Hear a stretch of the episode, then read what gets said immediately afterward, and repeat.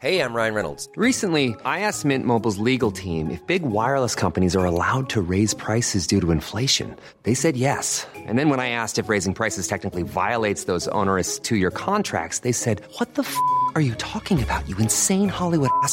So to recap, we're cutting the price of Mint Unlimited from $30 a month to just $15 a month. Give it a try at mintmobile.com slash switch. $45 upfront for three months plus taxes and fees. Promo for new customers for limited time. Unlimited more than 40 gigabytes per month. Slows. Full terms at mintmobile.com. Bonjour à tous et ravi de vous accueillir dans la matinale week-end. On est ensemble jusqu'à 10h pour de l'info, de l'analyse, des débats. J'ai déjà autour de moi Caroline Pilastre qui m'accompagne, chronique Sud Radio. Bonjour à vous Caroline. Bonjour Anthony, bonjour à tous. Elisa Lukavski également pour l'essentiel de l'actualité. On va parler euh, de la réforme des retraites également et des mobilisations aujourd'hui. Avant de vous dévoiler tout notre programme, je n'en dis pas plus. La météo, c'est avec euh, Claire Delorme, la météo de votre samedi. La météo avec Groupe Verlaine. Solution de centrale photovoltaïque avec option de stockage pour profiter de la lumière, même en cas de coupure. Bonjour Anthony, bonjour à tous. Aujourd'hui, la météo va hésiter entre de nombreux passages nuageux, mais aussi de belles éclaircies. Je m'explique, nous avons encore cette perturbation qui va concerner bon nombre de nos régions en matinée, surtout des Ardennes en direction des Pyrénées, apportant donc certes beaucoup de nuages, ponctués de quelques giboulées de neige. Donc on pourra avoir un petit saupoudrage de 1 à 2 cm. Et puis à l'arrière, ce sera surtout beaucoup de grisailles, avec localement euh, quelques brouillards verglaçants. Donc soyez prudents si vous êtes évidemment sur la route. En revanche, que ce soit à l'arrière comme à l'avant, déjà de belles éclaircies, mais un nouvel épisode de Mistral et tramontane va concerner la Méditerranée. Vous allez voir que dans l'après-midi, le vent aura tendance à se renforcer avec des pointes à plus de 80 km heure. Nous aurons partout ailleurs encore un petit peu neige, essentiellement vers le massif central et en direction des Pyrénées. Et puis surtout, le soleil aura tendance à dominer en fin de journée, surtout pour le tiers nord du pays. Passons maintenant aux températures. Autant vous dire qu'il faudra vous couvrir des gelées généralisées euh, sur l'ensemble du pays jusqu'à moins 6 degrés, là encore, en direction d'Aurillac. 3 degrés, donc ça sera euh, positif en Méditerranée, histoire de rester optimiste. Et dans l'après-midi, nous aurons encore des températures bien basses. 2 degrés, la minimale, en direction du nord-est. Et là encore, vers les régions centrales, jusqu'à 12 degrés euh, pour la Riviera française. Entre 5 et 9 degrés pour le littoral atlantique. Vous avez regardé la météo avec Groupe Verlaine. Isolation thermique par l'extérieur avec aide de l'État. Groupe Verlaine, le climat de confiance. Il a fait une incursion pendant la météo euh, juste à temps pour commencer cette matinale avec moi pour les titres. Michel Taube, fondateur du site Opinion Internationale. Bonjour, Bonjour. à vous Michel. Content d'être avec vous ce, ce matin. Ben, le plaisir est partagé face à Caroline Pilastre et Elisa Lukavski. Je vous dévoile, pardon Elisa, je défends va. votre nom, Elisa Lukavski. Je vous dévoile tout de suite les titres de votre matinale à la une de ce samedi. Les organisations de jeunesse manifestent à leur tour contre la réforme des retraites. Le rendez-vous est fixé à 14h cet après-midi, place de la Bastille à Paris. Un défi pour les forces de l'ordre. 3500 policiers et gendarmes seront mobilisés dans la capitale. Les détails dans un instant, donc avec Elisa. Un gouvernement plus que jamais sous pression face à une mobilisation syndicale réussie jeudi dernier, plus d'un million de personnes dans les rues. 6 Français sur 10 estiment aujourd'hui que l'exécutif va devoir modifier ou abandonner sa réforme, résultat d'un sondage publié dans le Figaro ce matin. Pour autant, Emmanuel Macron est-il prêt à revoir sa copie? Peut-il lâcher du lest? Vous nous donnerez votre avis sur ce plateau. Et puis c'est le chiffre de cette fin de semaine, 400 milliards d'euros, le budget de l'armée jusqu'en 2030, annonce faite hier par le chef de l'État dans le contexte de la guerre en Ukraine. Cela va-t-il permettre d'adapter notre outil militaire à des conflits de haute intensité? Vous le verrez, selon certains, ce n'est toujours pas suffisant pour combler notre retard. On commence tout d'abord avec ce nouveau défilé cet après-midi contre la réforme des retraites. Une manifestation activement soutenue par la France Insoumise qui espère aussi rebondir sur le succès de la mobilisation intersyndicale de jeudi dernier. Un vrai casse-tête en revanche pour la police. Le cortège doit accueillir étudiants, militants anticapitalistes. Seulement voilà, ce cortège, il sera dépourvu de services d'ordre à la différence des cortèges syndicaux. Elisa Lukavski, on en parle justement avec vous. La préfecture a donc prévu de reconduire un dispositif de force de l'ordre très important. Oui, un dispositif de sécurité important pour cette marche euh, contre la réforme euh, des retraites qui partira hein, de la place de la Bastille à Paris à 14h pour arriver place de la Nation. Une mobilisation qui est soutenue par euh, la France Insoumise et où participeront une dizaine d'organisations de jeunes. Des Gilets jaunes hein, pourraient également s'inviter en tête de cortège. Des participants, vous le voyez, de différents horizons. Et c'est là la grosse différence hein, par rapport à la mobilisation intersyndicale de jeudi qui avait réuni plus de 80 000 euh, personnes. Pourquoi? Parce que je dis, eh les services d'ordre hein, des organisations professionnelles avaient pu garantir la bonne marche du défilé aux côtés des forces de l'ordre, et ce, malgré la présence de Black Bloc qui étaient venus en nombre. Aujourd'hui, selon nos confrères du Figaro, entre 100 et 200 éléments radicaux sont attendus. Face à cela, eh la préfecture de police devrait mobiliser 3500 policiers et gendarmes, avec parmi eux 39 unités de forces mobiles renforcées par les brigades anticriminalité et les brigades euh, de répression de l'action violente, les Braves. Un dispositif qui est similaire à celui de jeudi, Anthony, et ce, même si moins de manifestants sont attendus. Merci pour ces euh, précisions, Elisa Lukavski. Premier défi, donc celui de la sécurité aujourd'hui pour ce euh, rassemblement. dans le cas de débordement, ça pourrait décrédibiliser éventuellement le mouvement? Bah, il faut être très clair. Euh, il est totalement irresponsable qu'un parti qui prétend gouverner la France, en l'occurrence les Insoumis, soutienne aussi activement euh, une mobilisation, une marche qui prétend ne pas assurer la sécurité euh, des, marcheurs et des, et des Parisiens. C'est totalement irresponsable. Donc oui, il y a, y a, un enjeu de, sécurité. les moyens ont été mis. 3500 policiers. Je ne suis pas certain qu'il y aura beaucoup plus de manifestants parce que ça, c'est l'autre problème de cette mobilisation. Vous avez des forces politiques comme les communistes qui ont refusé d'y participer. Fabien Roussel a eu même des mots très durs contre cette manifestation cet après-midi qui arrivait un petit peu comme un cheveu sur la soupe. C'est-à-dire que le reste de la NUPES a estimé que la mobilisation incombait aux syndicats et non pas aux, partis politiques. Exactement. Michel, vous aurez LFI et NPA aussi hein, qui vont manifester. Oui, mais alors bonjour la représentativité de, NPA justement au niveau de, même de la gauche euh, elle-même. Donc c'est pour ça je pense que l'enjeu cet après-midi, il y a l'enjeu sécuritaire, mais il y a aussi le risque de faire un flop euh, de participation alors même que deux jours avant, vous aviez. Euh, bah, on rappelle les chiffres de participation à Paris, c'était 80 000 selon la préfecture, 400 000 selon les syndicats. Voilà pour euh, l'écart qui est assez important quand même dans les, chiffres de mobilisation euh, entre préfecture et, syndicats. Caroline Pilastre, ça va être un défi que cette mobilisation aujourd'hui, ne serait-ce que pour la France insoumise, est-ce qu'il y a une forme de récupération de leur part? De toute manière, il y a toujours une récupération politique hein, dans toute manifestation et ils sont contre cette réforme des retraites par essence. Ils l'ont toujours dit au même titre que les syndicats. Tout ce que je souhaite, c'est qu'il n'y ait pas trop de débordements parce qu'on sait que depuis plusieurs années, malheureusement, dans chaque manifestation, il y a des black blocs qu'on n'arrive pas à contenir alors qu'ils sont répertoriés hein, auprès du ministère de l'Intérieur. Il y a une base de données. Ce sont des black blocs nationaux, internationaux et on ne sait pour quelles raisons hein, ils continuent à infiltrer toutes ces manifestations manifestation. La manifestation de jeudi hein, s'est bien passée dans le sens où il y a eu très peu de heurts et on ne peut que s'en féliciter parce qu'il y avait, comme le rappelait Elisa, les services d'ordre de sécurité des syndicats qui ont bien fait le job, si je puis dire. Il y avait aussi les pompiers, les forces de l'ordre, policiers, gendarmes qui faisaient partie hein, de cette manifestation à proprement parler. Il y avait 10 000 d'entre eux qui l'encadraient, mais beaucoup manifestaient contre cette réforme des retraites. Donc moi, je pense surtout évidemment aux commerçants aujourd'hui parce que nous sommes en encore en pleine période de solde, qu'ils ont vécu la Covid, qu'ils ont vécu les 47 jours de grève précédemment, plus la période inflationniste à cause de la guerre en Ukraine. Et c'est eux qui vont malheureusement, trivialement, morfler encore aujourd'hui s'il y a de la casse et du vandalisme. La concurrence entre les syndicats et, la France insoumise, est-ce qu'elle peut porter aussi préjudice à, la lutte contre la réforme des retraites? Oui, je le pense vraiment. Euh, comme vous le disiez, il y a un risque de récupération. Et là, il est complètement assumé par la France insoumise, qui d'ailleurs avait fait la même chose avec les Gilets jaunes.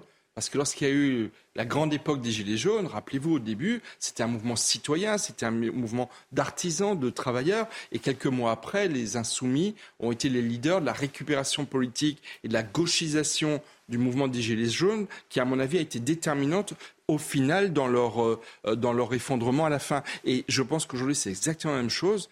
Euh, Jean-Luc Mélenchon et ses affidés ont une vraie stratégie de récupération du mouvement syndical. On le voit aujourd'hui avec les jeunes. Les jeunes, quel dommage pour eux eux-mêmes la grande question de cette mobilisation contre la réforme de retraite. Est-ce que la jeunesse, est-ce que les étudiants vont participer, vont monter dans le train de cette mobilisation Si aujourd'hui, encore une fois, c'est un échec, euh, ben, je pense que les Est-ce qu'à votre avis, euh, le, gouvernement regarde ça avec inquiétude Les jeunes qui potentiellement peuvent se mobiliser, on parle de cette euh, théorie du tube de dentifrice. Quand les jeunes sont dehors, c'est impossible de les faire rentrer. Bah, dans la petite histoire de France, euh, les jeunes, ça a toujours été très important, un moment décisif dans les mobilisations euh, syndicales et, et, sociales dans notre pays. Ça remonte à 1968 et depuis, euh, il y a eu des moments, effectivement, où les jeunes sont descendus dans la rue et à ce moment-là, les pouvoirs exécutifs ont un petit peu tremblé. On en est encore loin. Est-ce que les jeunes se sentent concernés par le débat sur la réforme des retraites, c'est-à-dire sur quelque chose qui va les concerner dans 30, 40, 50 ans, c'est pas gagné, c'est très loin d'être gagné. Donc je pense encore une fois qu'il aurait peut-être été plus pertinent de leur part de participer il y a deux jours à cette mobilisation nationale très forte. il y en a eu quand même. Il y en a eu quand même pas mal. Moi j'ai du mal avec ça. pas dominant. Aujourd'hui, s'ils sont peu nombreux, ce sera un flop pour la jeunesse euh, française. Non mais je pense qu'il faut prendre en fait euh, le phénomène de la jeunesse qui manifeste actuellement sous deux angles. Bien sûr qu'il y a des jeunes qui ont une conscience politique. Mais quand on parle des lycéens, pardonnez-moi, je transpose, quand j'avais 16-17 ans, s'il y avait des manifs de ce type, j'y allais surtout hein, pour rater les cours, soyons honnêtes, plus que pour penser à ma retraite. Ils ne savent pas, quand vous les interrogez dans les sondages d'opinion, s'ils auront une retraite, et d'ici là, il y aura plein d'autres réformes des retraites, j'ai envie de vous dire. Après, il faut quand même rappeler qu'LFI est contre par essence la politique macroniste.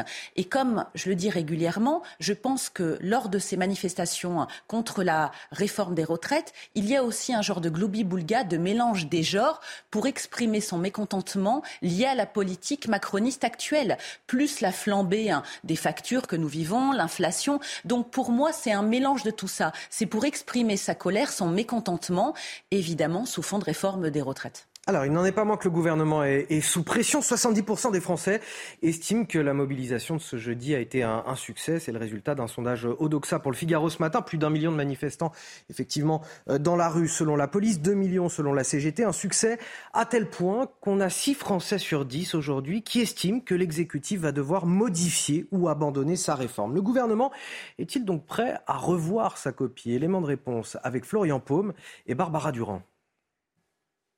Le succès de cette mobilisation contre la réforme des retraites peut-elle changer la donne? Si 74% des Français pensent que le mouvement de grève va se prolonger, 47% d'entre eux pensent que la démonstration de force pourrait contraindre le gouvernement à revoir sa copie. 41% des sondés estiment que l'exécutif restera droit dans ses bottes. Enfin, à l'inverse, une petite minorité, 12%, croit que le gouvernement va devoir abandonner sa réforme. Dans la rue, les avis divergent. Potentiellement, il risque de modifier euh, des, des données euh, de l'équation, certainement. Pour moi, il reculera pas.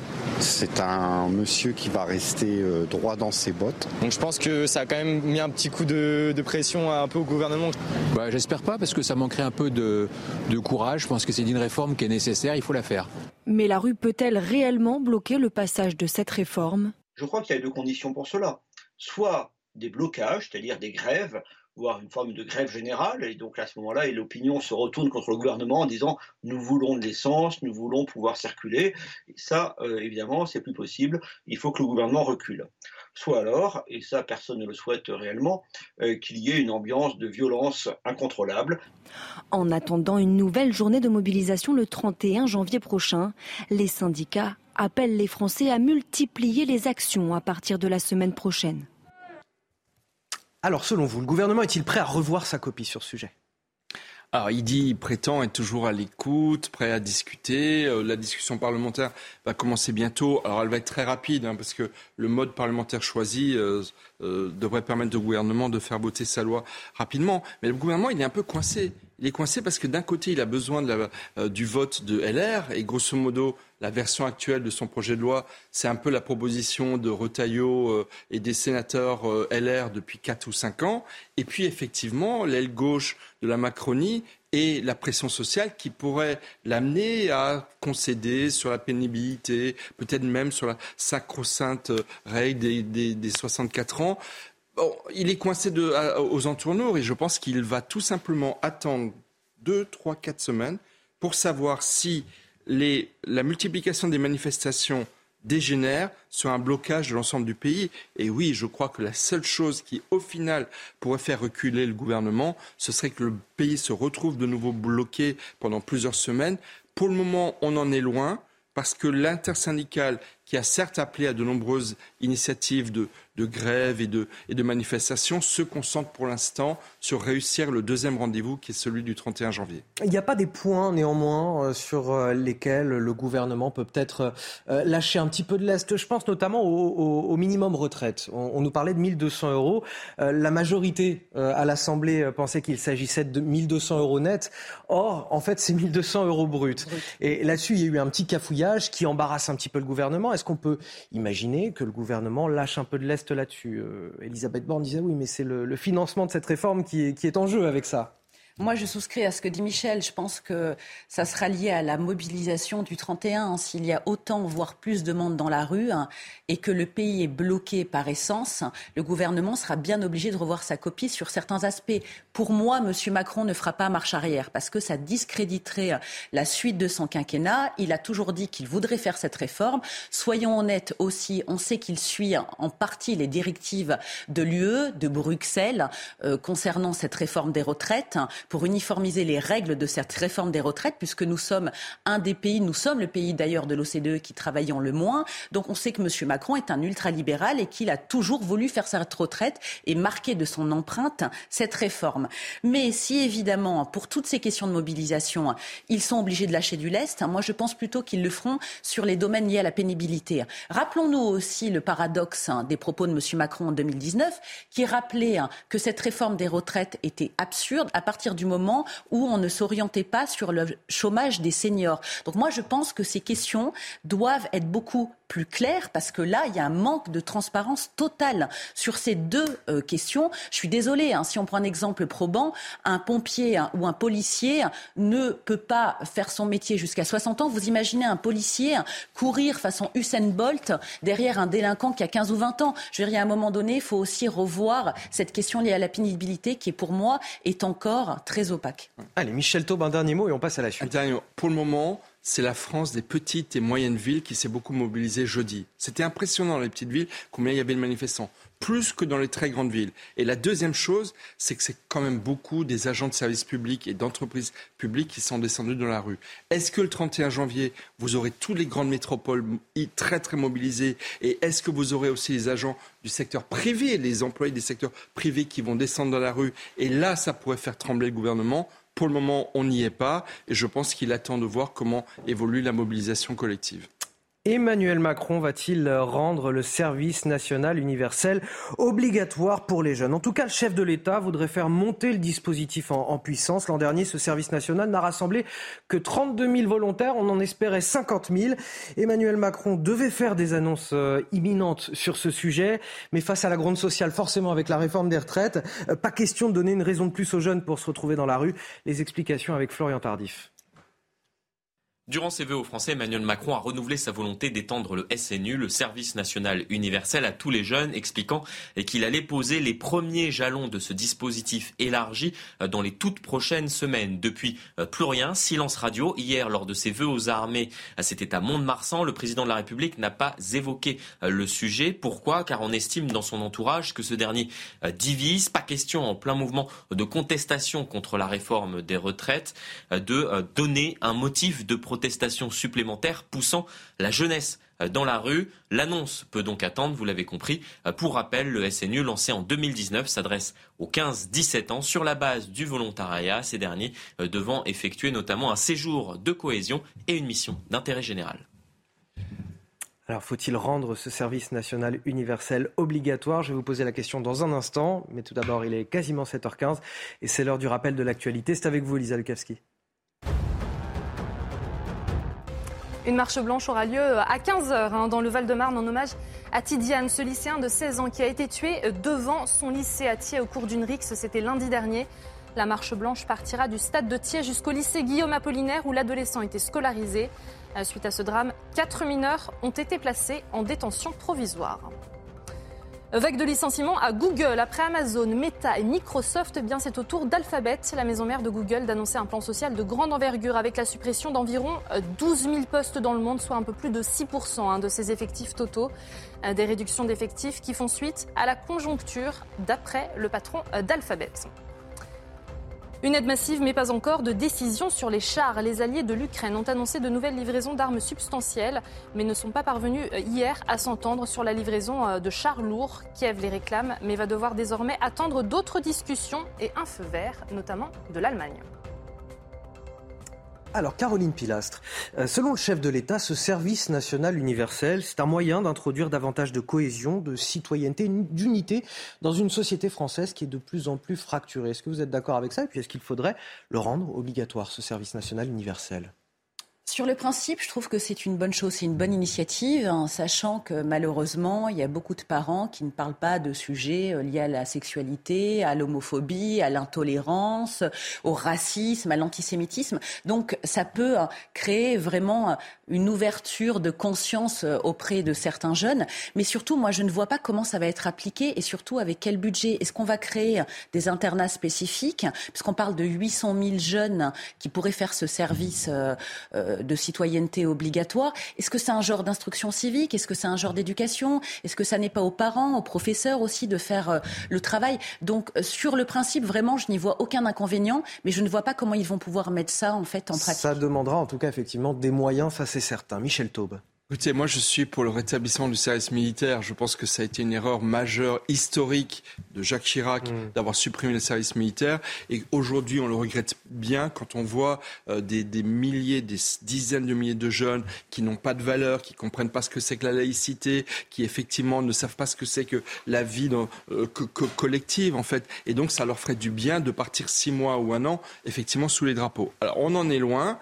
Moi je vais vous dire, Emmanuel Macron, il a en 2017, il a notamment été élu sur cette proposition de service national universel. C'était déjà dans son programme de 2017. Et depuis cinq ans, il, a même mis des ministres. Gabriel Attal, aujourd'hui ministre des, euh, des, Comptes publics, il a été secrétaire d'État chargé de mettre en place le SNU. Qu'est-ce qu'on a eu en cinq ans, cinq ans et demi? À Pas grand-chose. 35 000 volontaires aujourd'hui qui participent au service national universel. Moi, je considère que ça aurait dû être dès 2017, puisque le président de la République s'y était engagé, une priorité nationale, quitte à y mettre le paquet, quitte à y mettre des investissements massifs, parce qu'on voit bien qu'aujourd'hui, vous avez toute une génération de jeunes qui, ne, qui sont déconnectés en fait des valeurs de notre République et qui ont besoin d'être remis sur les rails du j'ai envie de dire, pas et c'est pas les mieux ciblés de, ce service national universel puisque seuls 7,4% des jeunes volontaires euh, au service national universel sont issus des quartiers prioritaires de la ville. Donc ce qui n'est pas beaucoup, il faudrait vraiment Comme améliorer malheureusement d'ailleurs le service militaire. il faudrait le rendre obligatoire dans ces cas-là parce que c'est juste une proposition. Mais c'est bien l'enjeu, mais moi je suis pour et qu'on en fasse une priorité nationale et que l'État avec des moyens d'y investir. C'est toujours le nerf de la guerre. Très très massivement. Mais oui, mais c'est un investissement sur l'avenir. Et c'est une manière d'essayer de, de, retarder euh, des phénomènes, de notamment de violence urbaine et de désocialisation de toute une génération de jeunes. Les moyens, c'est le nerf de la guerre. C'était également le cas pour euh, nos armées. 400 milliards d'euros, c'est le, le, chiffre de la semaine. Ce sera le budget de l'armée jusqu'en 2030. Annonce faite par Emmanuel Macron hier lors de ses vœux aux armées à Mont-de-Marsan. Cette nouvelle loi de programmation militaire était évidemment très attendue, notamment dans le contexte géopolitique qu'on connaît, c'est-à-dire celui de la guerre en Ukraine. Les explications d'Aminat Adem, on en discute juste après. 400 milliards d'euros sur la période de 2024 à 2030. C'est une hausse de 30% par rapport à l'année précédente. Pour certains analystes, cette enveloppe budgétaire ne va pas résoudre les carences de l'armée. C'est très impressionnant de parler de 400 milliards, euh, mais ce n'est pas suffisant. Euh, c'est pas suffisant parce qu'en réalité, la loi de programmation de, transformation vise à mettre de cohérence dans ce qu'on a actuel. En fait, on ne change pas le format. C'est-à-dire qu'on aura toujours une armée avec 200 000 hommes, c'est-à-dire un format très réduit. On va simplement augmenter les réservistes, mais pour l'instant, il n'existe pas les réservistes. Il aurait fallu augmenter le budget, non pas à 400 milliards, mais à 500 milliards. L'objectif pour Emmanuel Macron est clair passer de la réparation de l'armée à la transformation. Il y a un certain nombre de domaines dans lesquels il va y avoir des efforts capacitaires. Je pense en particulier au renseignement, euh, à la cyberguerre, euh, à des domaines tels que la défense solaire ou au domaine des drones. Mais globalement, la volonté, c'est de faire en sorte que tout ce qu'on a fonctionne réellement pour faire de la guerre de haute intensité. Les moyens consacrés au renseignement augmenteront de près de 60% pour anticiper les crises ou les menaces. Alors 400 milliards d'euros, évidemment, on dit comme ça, ça paraît euh, énorme. C'est un tiers de plus que la précédente loi de programmation militaire. Et pourtant, on entend le général Bruno Clermont nous dire dans ce, dans ce sujet que ce n'est pas encore suffisant. Alors selon vous, Michel Taube, est-ce que cette loi va permettre d'adapter finalement notre outil militaire à des conflits de haute intensité, ce qu'on peut rencontrer maintenant aux portes de l'Europe avec l'Ukraine? Non, je pense effectivement que le général Clermont a malheureusement tout à fait raison. C'est-à-dire que eh, il faut dire qu'Emmanuel Macron a quand même soigné les armées depuis qu'il est arrivé à l'Élysée. Alors il a eu des conflits de personnes, notamment avec le général de Villiers, mais c'est vrai que les moyens, il les a mis. Mais il y a une chose qui n'est pas vraie dans le discours du chef de l'État. Il dit ces efforts seront à proportion des dangers. Et ça, ça n'est pas vrai. Parce que les dangers sont devenus tellement importants, et on le voit évidemment en Ukraine, que effectivement, c'est pas 400, c'est plutôt 500 milliards d'euros, voire plus qu'il aurait fallu investir. Et j'ai envie de dire, surtout dans un pays comme la France, parce que comme on est avec l'Angleterre la seule puissance militaire européenne, que c'est une de nos forces, que c'est aussi une ressource, ça n'est pas qu'une dépense. Quand vous voyez par exemple des entreprises comme Dassault ou d'autres, euh, ou Thales, qui produisent énormément de richesses pour notre pays, donc investir dans l'armée française, ça n'est pas que dépenser, c'est aussi créer des conditions de notre richesse nationale. Donc je pense effectivement qu'il aurait fallu mettre encore plus d'efforts. Après, euh, effectivement, nous ne sommes pas les États-Unis, on n'a pas, on est presque un nain à côté des États-Unis. Il faut en tous les cas faire de, euh, de, de, de la défense, encore une fois, un patrimoine à enrichir au maximum dans notre pays. Il faut donner davantage encore à l'armée? Oui, bien sûr, mais pour moi, on va dans le bon sens. Il faut quand même être honnête intellectuellement. Ce gouvernement a fait bien plus que les précédents concernant le budget de l'armée. L'Allemagne a augmenté son budget significativement, ainsi que le Danemark qui, par principe, est un pays antimilitariste. Donc, il faut faire plus, mais c'est déjà bien, ça va dans le bon sens. Moi, il y avait quelque chose qui m'avait sidéré, comme beaucoup d'entre nous. Hein. Quand a commencé la guerre en Ukraine, il y a eu un papier qui est sorti, je ne sais plus dans quel magazine, qui expliquait que nous n'avions que quatre jours de munitions si nous rentions en guerre. Vous vous rendez compte? Enfin, parce que tellement aussi que notre logistique, nos équipements sont obsolètes quand vous écoutez les militaires, tout est à revoir. Mais hiérarchiser sur le régalien et surtout sur la question militaire, je trouve que c'est une très bonne chose. Donc, on manquera toujours de moyens, mais au moins, ça va dans le bon sens. Caroline Pilastre et Michel Taube, vous restez avec moi. On va marquer une courte pause. Dans un instant, on se posera cette question. Comment mettre fin à cette spirale de violence chez les jeunes? Aujourd'hui se tient une marche blanche à Thiers à 15h. Thiers, c'est dans le Val-de-Marne. Évidemment, en hommage à Tidiane qui a été euh, tuée lundi dernier devant son lycée lors d'une rixe entre bandes.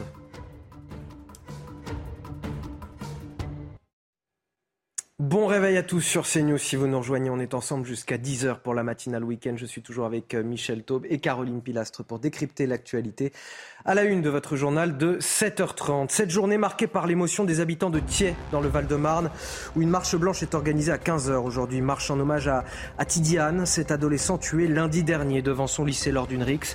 Comment mettre fin à cette spirale de violence chez les jeunes? La question sera posée dans un instant sur ce plateau. Travailler jusqu'à 64 ans, qu'en pensent les ouvriers, les manutentionnaires du secteur industriel? Leur pénibilité sera-t-elle suffisamment prise en compte dans la réforme des retraites? Pour eux, l'angoisse est bel et bien là, pour les patrons aussi qui tentent d'investir afin de réduire cette pénibilité au quotidien. On a voulu vous montrer comment cela se passait très concrètement dans une usine de Marseille. Le reportage à suivre dans cette édition. Et puis enfin, le conflit en Ukraine, les alliés, de, Kiev ont annoncé de nouvelles livraisons d'armes. En revanche, ils ne sont pas parvenus à s'entendre sur la question des chars lourds, des tanks, qui pourraient permettre à, à l'Ukraine une contre-offensive d'ici le printemps. On en parle avec euh, Harold Iman sur ce plateau. Harold Iman, notre spécialiste des questions internationales. Cinq jours après la mort de Tidiane, cette adolescente de 16 ans tuée dans une rixe près de son lycée à, à Thiers, dans le Val-de-Marne, une marche blanche est organisée à 15h cet après-midi dans la commune. Et vous allez l'entendre, beaucoup d'habitants promettent d'être présents pour soutenir la famille, présents également pour rappeler au calme. Le reportage, Jeanne Cancard et Fabrice Elsner. Je dessine des ailes d'ange parce que bah, c'est un ange qui est parti trop tôt. Pour dire au revoir à son ami, Leïla prépare des banderoles qui seront brandies cet après-midi tout au long du parcours que Tidiane faisait chaque matin pour se rendre à l'école. Il faut quand même lui faire un peu justice pour montrer aux gens qu'on est là. C'est pas quelqu'un de méchant ou quelqu'un de mal qui était très gentil, qui était toujours là. Je vais demander aux jeunes du quartier qu'ils puissent euh, venir euh, mettre leur empreinte avec de la peinture de couleur et euh, qui marquent leur prénom. On va marcher avec à la marche blanche et à la fin, bah, on va aller la donner à la famille. Pour cette marche blanche, Leïla sera accompagnée de sa maman, bouleversée par ce drame. Ce qui leur arrive, c'est une tragédie et je me dis quelque part, j'ai des enfants aussi et je pourrais être euh, pas dans leur situation. On espère que ça éveillera certaines consciences et euh, que les gens euh, feront plus attention au comportement de, de leurs enfants. À 15h, le cortège partira du domicile familial avant de se rendre devant le lycée de Tidiane, où la plupart des élèves seront présents. Je vais aller à la marche blanche parce qu'il est mort en héros, parce qu'il a voulu s'interposer entre un conflit. Il n'aurait pas dû mourir comme ça. Il avait la vie de son lui, donc euh, je vais y aller avec des amis. À travers cette marche blanche, la famille de l'adolescent souhaite aussi apaiser les tensions et appeler au calme. Alors forcément, on est toujours un peu euh, déboussolé face à cette euh, violence gratuite qui finalement n'est adossée à aucun trafic de drogue particulier. C'est juste des rivalités entre bandes dans des quartiers. on se pose forcément cette question et on la pose souvent, je le sais, sur ce plateau. Comment un tel niveau de violence peut-il être atteint chez certains jeunes aujourd'hui? Je n'ai pas la réponse, malheureusement, Anthony. C'est un drame absolu pour ce jeune, pour cette famille. mourir à 16 ans dans ces conditions, ça n'a rien, évidemment, de naturel et rien ne justifie qu'on puisse assassiner un jeune garçon qui se rend au lycée. Et en plus, un des assassins était dans sa classe. C'est pour ça qu'il faut toujours être prudent et vigilant et ne pas s'avancer en parlant d'un trafic de drogue parce qu'on ne sait pas quels sont les dommages collatéraux à ce qui peut euh, euh, s'être produit. Mais euh, ce qui est évident, c'est que pour ces jeunes qui ont commis cet acte, ce crime, la vie n'a pas de sens, la vie n'a aucun prix, puisqu'on peut tuer hein, comme euh, lorsque on regarde un film, sauf qu'on n'est pas dans une fiction. Comme dans un jeu, vidéo, comme, si ces jeunes n'avaient finalement aucune conscience de la valeur Il n'y a pas de limite, il n'y a pas de filtre. Et moi, souvent, je me dis qu'en dehors euh, des gangs, euh, voilà, liés pour le coup au trafic de drogue, mais c'est absolument pas le cas. Donc il faut absolument pas faire l'amalgame dans ce cas de figure comme dans, tant d'autres, pardon. Il y a quand même un côté culturel parce que moi, ça me fait penser à ce qu'on on a pu vivre dans les années 90 et 2000. Moi, je me souviens quand j'étais ado, on parlait beaucoup de ce genre de choses aux États-Unis. On voyait ça en dehors des films et des séries, dans les rues euh, américaines, mais ça n'était pas arrivé sur le sol français. Et on se dit que ça arrive de plus en plus. Moi, je n'ai malheureusement pas la solution. Est-ce qu'il faut une réponse pénale plus ferme, plus d'éducation et d'encadrement des parents Certainement. Pour le reste, euh, c'est une tragédie. Michel Taube, d'où viennent ces, logiques de, bande finalement? On sait que les jeunes ont, ont un besoin d'appartenance quelque part, que ne leur offre pas la République finalement aujourd'hui. Tout à l'heure, on parlait du service national ah, universel. c'est peut-être lié. C'est ce que, j'allais dire. Qu'est-ce que ça leur aurait fait du bien d'aller dès 16 ans, 6 mois ou un an faire le service militaire ou un équivalent, le service national universel, pour justement voir que le monde est différent, que dans cet ensauvagement des relations parce que c'est ça, lorsque vous êtes des phénomènes de bande où ils sont capables de tuer quelqu'un pour rien du tout, euh, il y a un côté d'ensauvagement et de, rupture complète avec une société civilisée euh, dont ils font la preuve tous les jours. Le ministre de l'Intérieur, euh, Gérald Darmanin, qui, qui, répondait à une question sur ce qui s'est passé à Thiers, disait qu'en en fait, vu l'âge des enfants, il était impressionné par l'extrême jeunesse des, ados qui, qui sont euh, impliqués dans, ces, dans, dans, ce meurtre. Il dit il est difficile de se substituer aux parents et au système éducatif et social. Et il dit clairement, c'est pas qu'une question de réponse policière euh, et, et pénale.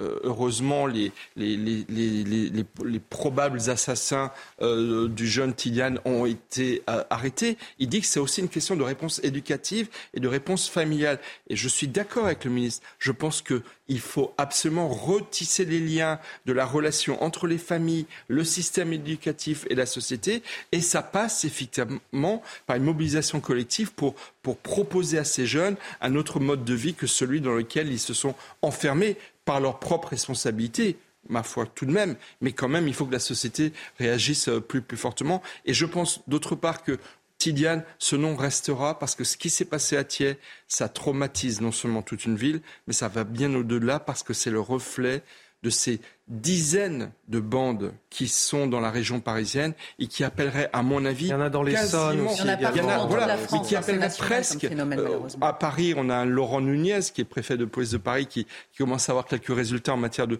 sécurité, mais peut-être faudrait-il qu'il y ait un préfet qui soit dédié à la gestion de ces bandes parce que véritablement, ça pose d'énormes problèmes de, de, de violence urbaine et d'ordre public dans, dans les banlieues de, de l'île de France. Alors, il y a la responsabilité, vous l'avez dit, des parents, la présence des parents, la responsabilité de l'éducation nationale aussi. Euh, il y a aussi la question de la justice. Est-ce que les jeunes aussi ont peur de la sanction aujourd'hui? Bien sûr que non. pas cela, apparemment, puisque évidemment, ils n'auraient pas commis euh, cet acte abominable s'ils avaient peur euh, d'aller en prison. Mais je ne pense pas qu'en termes de conscience, euh, ils en aient euh, quoi que ce soit à faire. Enfin, tuer un jeune pour tuer un jeune, une fois de plus, on n'est pas dans une fiction, c'est la réalité. Ils ont ôté la vie à un jeune homme qui, de surcroît, n'avait rien fait. Mais combien même serait-il responsable euh, en tant que bande rivale? Rien ne justifie hein, autant de violence. C'est ça qui est sidérant. Donc, oui, moi, je reviens à ce que vous disiez, Michel. Je pense que vraiment, il faut une réponse pénale plus ferme, peut-être pour qu'ils prennent conscience justement que ça n'est pas un jeu, que ça n'est pas un amusement et que de surcroît, leur vie est finie aussi. Mmh. Alors moi, j'ai euh, aucune peine, aucune compassion euh, pour les assassins. Je pense toujours à la victime. Mais la vie de ces jeunes à 14-16 ans, elle est derrière les barreaux. Je veux dire, il n'y a pas de retour en arrière non plus. Hein. Euh, et puis l'éducation. Enfin, il y a un encadrement. Ça n'est pas tous les jeunes qui vont commettre des délits criminels comme cela. Et encore heureux. On, parlait de la lourdeur des sanctions, Michel Taub. Il y a peut-être aussi la question de la, rapidité de la sanction aussi. Euh, la rapidité de la sanction, par la le fait de, ne rien laisser passer, de dès qu'il y a des manquements euh, au respect des règles, qu'il y ait des, des, peines de prison, parfois même très courtes. En France, on ne peut pas être condamné à moins d'un an de prison ou même deux ans de prison. Il y a des pays dans lesquels, pour dès que vous avez un, acte de violence commis par, par un jeune, eh ben, il va faire 15 jours, 10 jours, 15, un mois, deux mois de prison pour justement essayer de le dissuader euh, de En France, ce n'est pas du tout le cas. Mais après, il y a encore une fois le phénomène de, ces bandes euh, qui sont quasiment des bandes organisées de, jeunes, sur lesquelles je ne sais pas si les pouvoirs publics font suffisamment d'efforts et s'ils n'arrivent pas souvent, s'ils n'interviennent pas souvent, plus en tant que pompiers qu'en tant que préventeurs de ces actes de, violence euh, urbaine qui sont un véritable drame et qui traumatisent des communes entières. Allez, autre question ce matin, celle de la pénibilité qui est donc au cœur de la réforme des retraites en ce moment. Dos en vrac, tendinite, douleur chronique. Euh, cette pénibilité, elle concerne énormément de personnes en France, notamment surtout dans le secteur industriel. Alors on a voulu savoir et voir concrètement comment ça se passait dans les usines et voir aussi comment les industriels eux-mêmes tentent de réduire par euh, leurs moyens, tentent de réduire la pénibilité au quotidien pour les ouvriers. Le reportage à Marseille de Laure Para et le récit Barbara Durand. Il travaille debout toute la journée, porte des charges lourdes et s'inquiète de ne pas suivre la cadence jusqu'à 64 ans. Dans cette entreprise de Vendargue, plusieurs outils sont envisagés pour réduire la pénibilité des salariés, mais ces outils ont un coût. Je pense que le gouvernement doit être conscient que par rapport à la création de valeur du PIB, donc on est dans le secondaire, hein, ici nous transformons des, des, éléments. On doit être accompagné pour, pour que les, les, investissements relatifs à cette sécurisation et à cette ergonomie du poste de travail soient financés ou du moins accompagnés par les différents organismes. Plusieurs pistes sont à l'étude. L'exosquelette, une assistance physique pour l'homme, a été testé. Philippe travaille dans cette usine depuis 18 ans. Il a déjà vu les changements. On a eu des appareils, des élévateurs, on a eu euh, des Fenwick, euh, des, des transpalettes euh, qui lèvent. Avec ça, euh, ça nous a permis d'avoir moins de, problèmes au niveau des dos, du dos. Mais c'est vrai que je ne me vois pas à, 57 ou 60 ans continuer à porter du poids. Pour défendre sa réforme, le gouvernement promet que 40% des Français ayant une carrière longue avec de la pénibilité partiront à la retraite avant l'âge de 64 ans. Alors, on parle beaucoup de la réforme des retraites, de la mobilisation. Là, on a quelque chose de très concret. Une situation où cet homme nous dit, euh, peu importe les efforts des industriels pour euh, essayer d'améliorer la pénibilité au quotidien, bah, moi, je me vois pas poursuivre au-delà de 57, de 60 ans en soulevant des charges lourdes. Et on comprend bien que tous les Français ne pourront pas travailler jusqu'à 64 ans.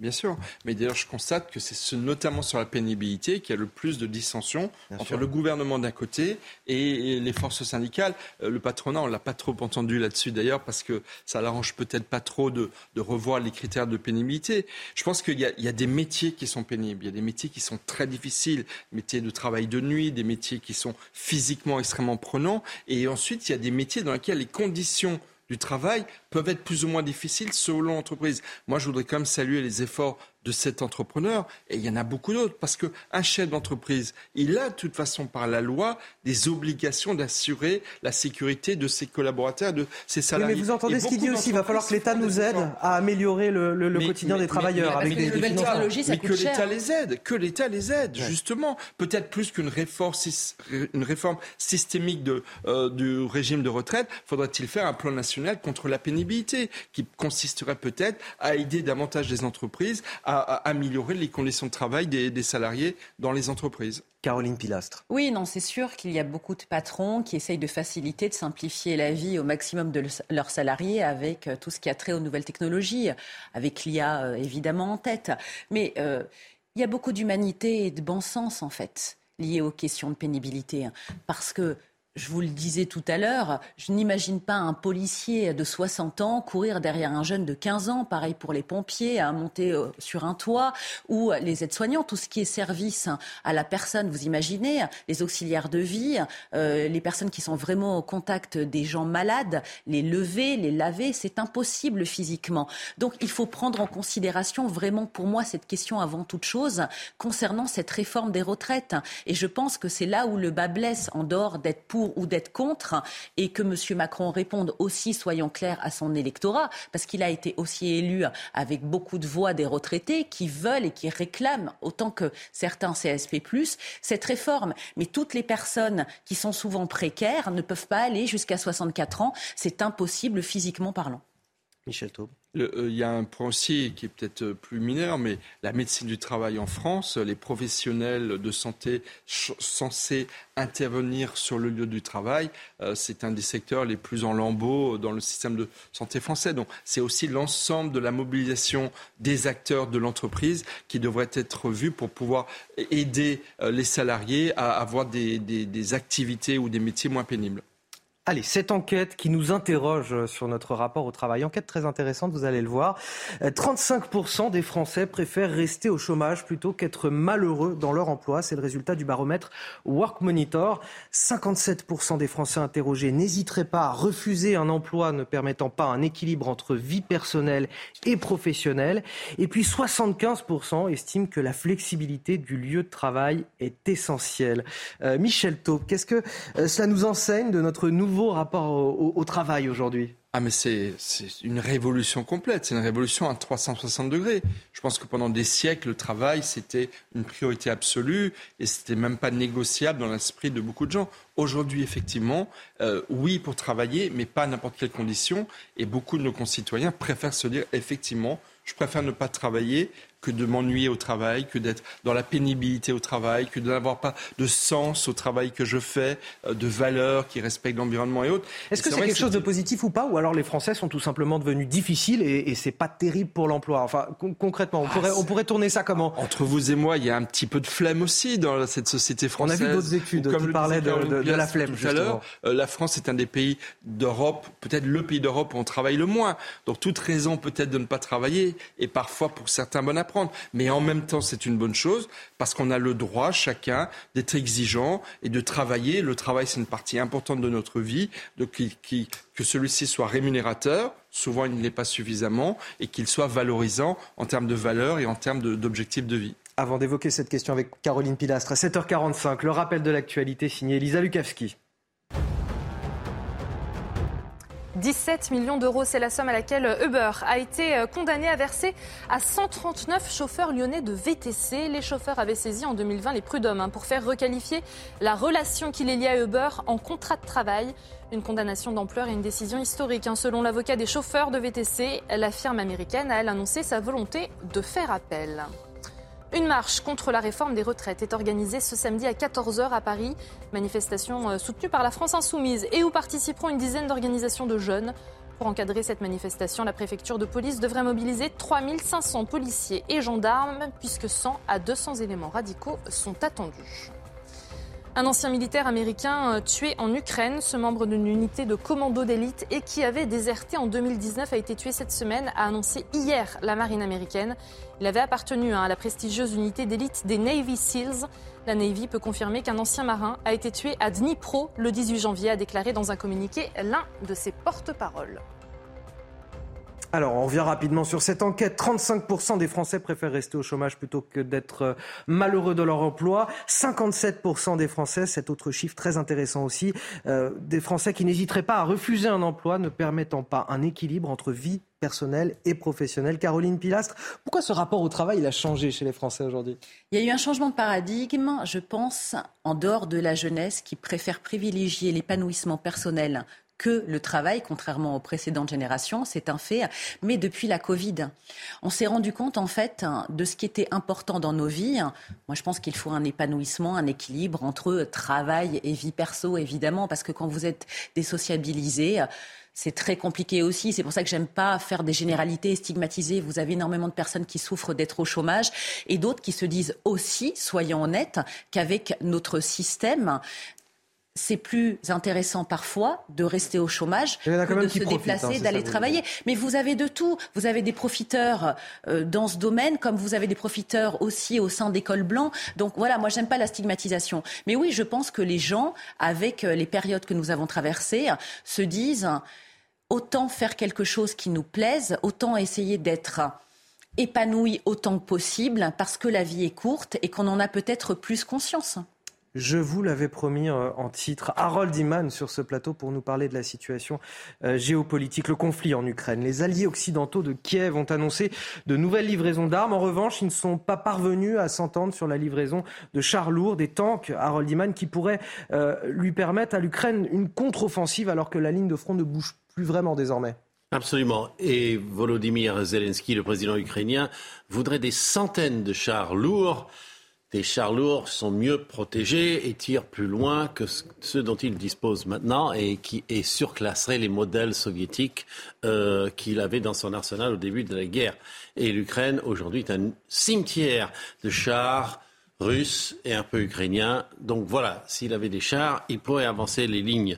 Cependant, pour les trouver, il faut aller en Allemagne. Ils ont les meilleurs chars du monde, les Léopard 2. Et l'Allemagne, le gouvernement, ne veut pas les euh, fournir.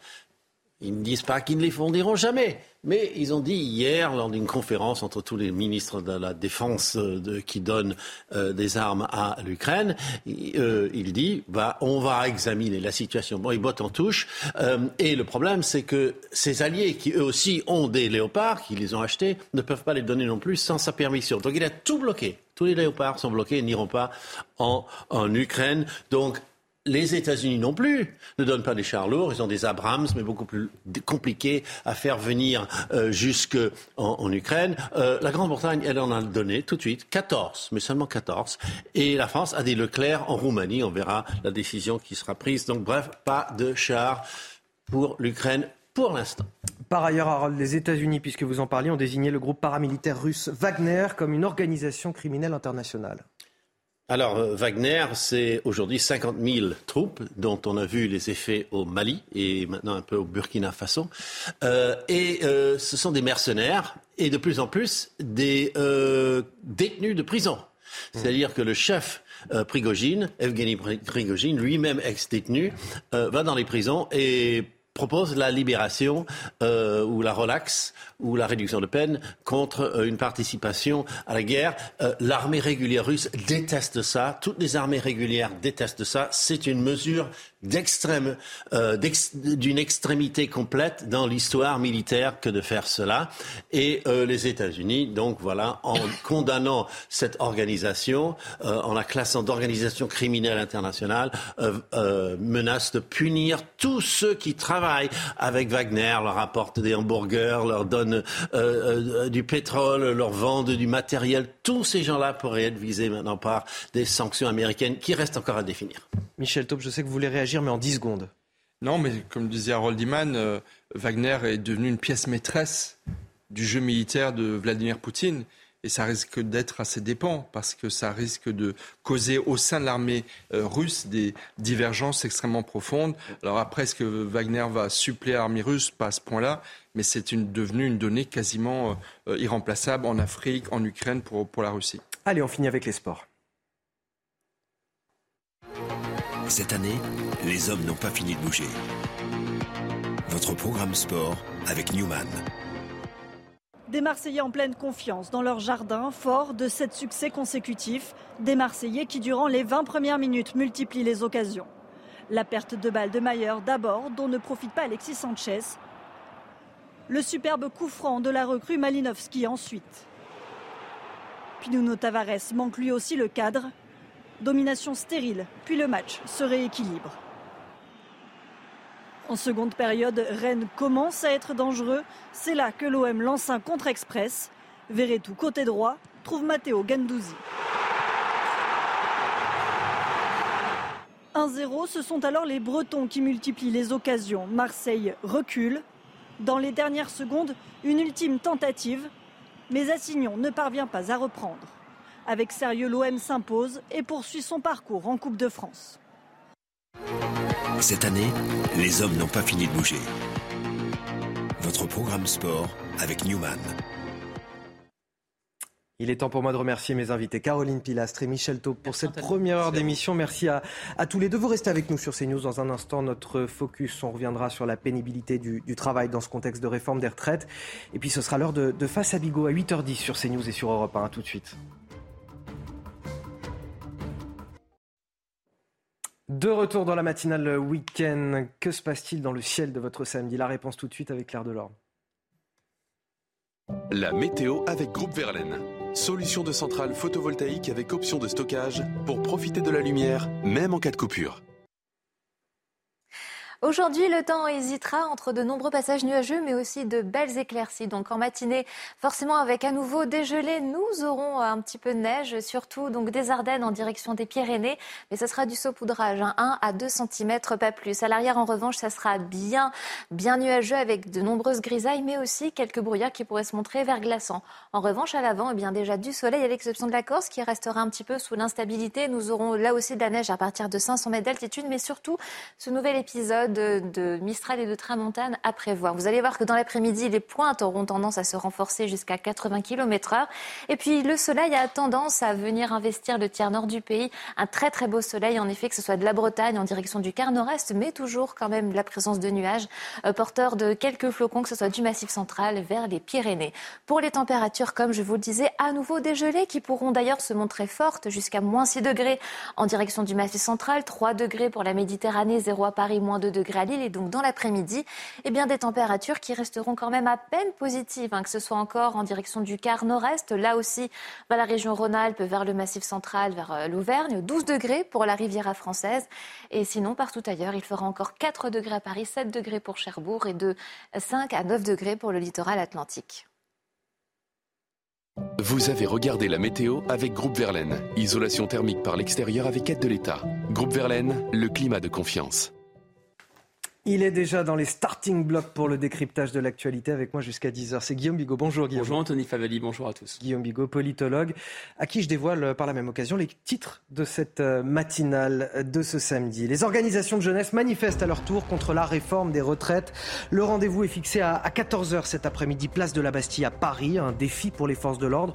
3500 policiers et gendarmes seront mobilisés dans la capitale. Les détails dans un instant avec euh, Elisa Lukavski. Un gouvernement plus que jamais sous pression face à une mobilisation syndicale réussie jeudi dernier. Plus d'un million de personnes dans les rues. Six Français sur dix estiment que l'exécutif va devoir modifier ou abandonner sa réforme. Résultat d'un sondage publié dans le Figaro ce matin.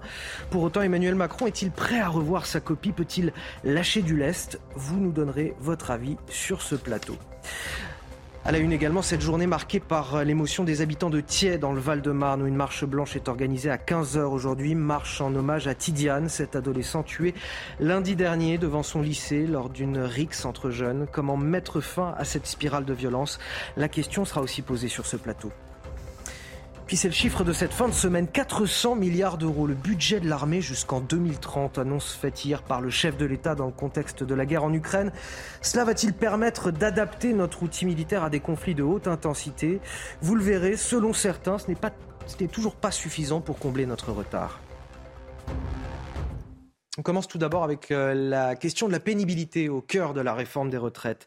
Dos en vrac, tendinite, douleur chronique. Cette pénibilité, elle concerne énormément de personnes en France, énormément de travailleurs et surtout dans le secteur industriel. Alors on a voulu aller voir concrètement comment ça se passait dans, certaines usines et voir aussi comment les industriels eux-mêmes tentent de réduire la pénibilité au quotidien. Le reportage à Marseille est signé Laure Para avec euh, le récit de Barbara Durand. Ils travaillent debout toute la journée, portent des charges lourdes et s'inquiètent de ne pas suivre la cadence jusqu'à 64 ans. Dans cette entreprise de Vendargue, plusieurs outils sont envisagés pour réduire la pénibilité des salariés, mais ces outils ont un coût. Je pense que le gouvernement doit être conscient que par rapport à la création de valeur du PIB, donc on est dans le secondaire, hein, ici nous transformons des, des, éléments. On doit être accompagné pour, pour que les, les, investissements relatifs à cette sécurisation et à cette ergonomie du poste de travail soient financés ou du moins accompagnés par les différents organismes. Plusieurs pistes sont à l'étude. L'exosquelette, une assistance physique pour l'homme, a été testée. Philippe travaille dans cette usine depuis 18 ans. Il a déjà vu les changements. On a eu des appareils, des élévateurs, on a eu euh, des Fenwick, euh, des, des transpalettes euh, qui lèvent. Avec ça, euh, ça nous a permis d'avoir moins de, problèmes au niveau du dos. Mais c'est vrai que je ne me vois pas à, 57 ou 60 ans continuer à porter du poids. Pour défendre sa réforme, le gouvernement promet que 40% des Français ayant une carrière longue avec de la pénibilité partiront à la retraite avant l'âge de 64 ans. Alors Guillaume Bigot, on entend cet euh, homme nous dire dans ce reportage, peu importe les efforts des industriels pour améliorer la pénibilité au quotidien, moi je ne me vois pas poursuivre au-delà de 57, 60 ans à porter des, charges lourdes. Et on comprend bien finalement que tous les Français ne pourront pas travailler jusqu'à 64 ans. Non, ça c'est absolument certain. Ce qui, c'est, on est là aussi au cœur d'une sorte de, malentendu. Euh, on avait notamment des, défenseurs de la réforme, je pense à des députés de la République en marche, qui, de Renaissance aujourd'hui, qui expliquaient que désormais il allait y avoir des exosquelettes. Mais les exosquelettes, sont, c'est, un, c'est un projet, c'est quelque chose qui est, qui est très très pionnier, vous voyez, qui est très de se développer. Voilà, donc tout ça est plein de bonnes intentions. Il faut prévenir, il faut créer un fonds, euh, il faut positiver. Donc il y a une volonté marketing pratiquement, et notamment d'édulcorer les termes. Les ordonnances Macron, alors c'est bien avant le, le premier quinquennat, mais c'était très significatif. Il y avait une volonté de supprimer le terme de pénibilité pour le remplacer par la prévention euh, des risques et la création d'un compte professionnel de prévention euh, ce qui était appelé le C2P. Et on est là aussi au cœur de, du, problème, du quiproquo entre une grosse partie de la population et le gouvernement, parce que ce, d'abord, ce compte professionnel de, prévention, c'est très techno. C'est-à-dire que pour calculer vraiment l'impact que ça a sur les trimestres, pour savoir si oui ou non on en bénéficie, il faut quasiment, je ne dis pas avoir un, un, master en droit du travail ou un master en ergonomie, enfin, c'est extrêmement compliqué, hyper techno. Et enfin, Déjà à l'époque, il y avait des facteurs de pénibilité qui avaient été retirés par Emmanuel Macron. Les charges lourdes retirées, la posture pénible retirée, vibration mécanique retirée, risque chimique retiré. Donc on ne prête qu'aux riches. Et là, évidemment, on se dit que la pénibilité, ça va être encore une sorte d'arnaque. Beaucoup de choses à dire sur cette réforme des retraites et on en dira encore juste après la pub sur CNews et sur Europe 1 face à Bigot. C'est dans un instant. Bonjour et bon réveil à tous. Si vous nous rejoignez sur CNews et sur Europe 1, il est tout pile 8h10. C'est l'heure de Face à Bigot. 45 minutes d'infos décortiquées, analysées par Guillaume Bigot, politologue, qui est à mes côtés. Bonjour Guillaume. Bonjour Anthony Favali, bonjour à tous. On va commencer évidemment avec euh, l'actualité de la journée. Ce nouveau défilé cet après-midi à Paris contre la réforme des retraites. Une manifestation activement soutenue par la France insoumise qui espère rebondir sur le succès de la mobilisation intersyndicale de jeudi. Un vrai casse-tête pour la police puisque le cortège doit accueillir étudiants et militants anticapitalistes. Seulement voilà, il sera dépourvu ce cortège de services d'ordre à la différence des cortèges syndicaux de jeudi dernier. On en parle avec vous, Elisa Lukavski. La préfecture a donc prévu de reconduire un dispositif de police très important dispositif de sécurité important hein, pour cette marche contre la réforme des retraites qui partira à 14h, place de la Bastille, à Paris, pour rejoindre la place de la euh, Nation. Une mobilisation euh, soutenue hein, par euh, la France insoumise et où participeront une dizaine d'organisations de jeunes. Des Gilets jaunes pourraient également s'inviter hein, en tête de cortège. Des participants, vous le voyez, de différents horizons. Et c'est là la grosse différence par rapport à jeudi et à la mobilisation intersyndicale qui avait réuni plus de 80 000 personnes. Jeudi, les services d'ordre des organisations professionnelles avaient pu garantir euh, la bonne marche du défilé aux côtés des forces de l'ordre et ce, malgré la présence de Black Bloc venus en nombre. Aujourd'hui, selon nos confrères du Figaro, eh bien, entre 100 et 200 éléments radicaux sont attendus. Euh, face à cela, la préfecture de police devrait mobiliser 3500 policiers et gendarmes avec parmi eux 39 unités de forces mobiles renforcées par les brigades anticriminalité et les brigades de répression de l'action violente, les fameuses euh, Braves. Un dispositif qui est similaire à celui de jeudi et ce, même si moins de manifestants sont attendus ce samedi. Elisa Lukavski, merci euh, à vous. Guillaume Bigot, euh, plusieurs enjeux aujourd'hui. Évidemment, l'enjeu politique pour la France insoumise.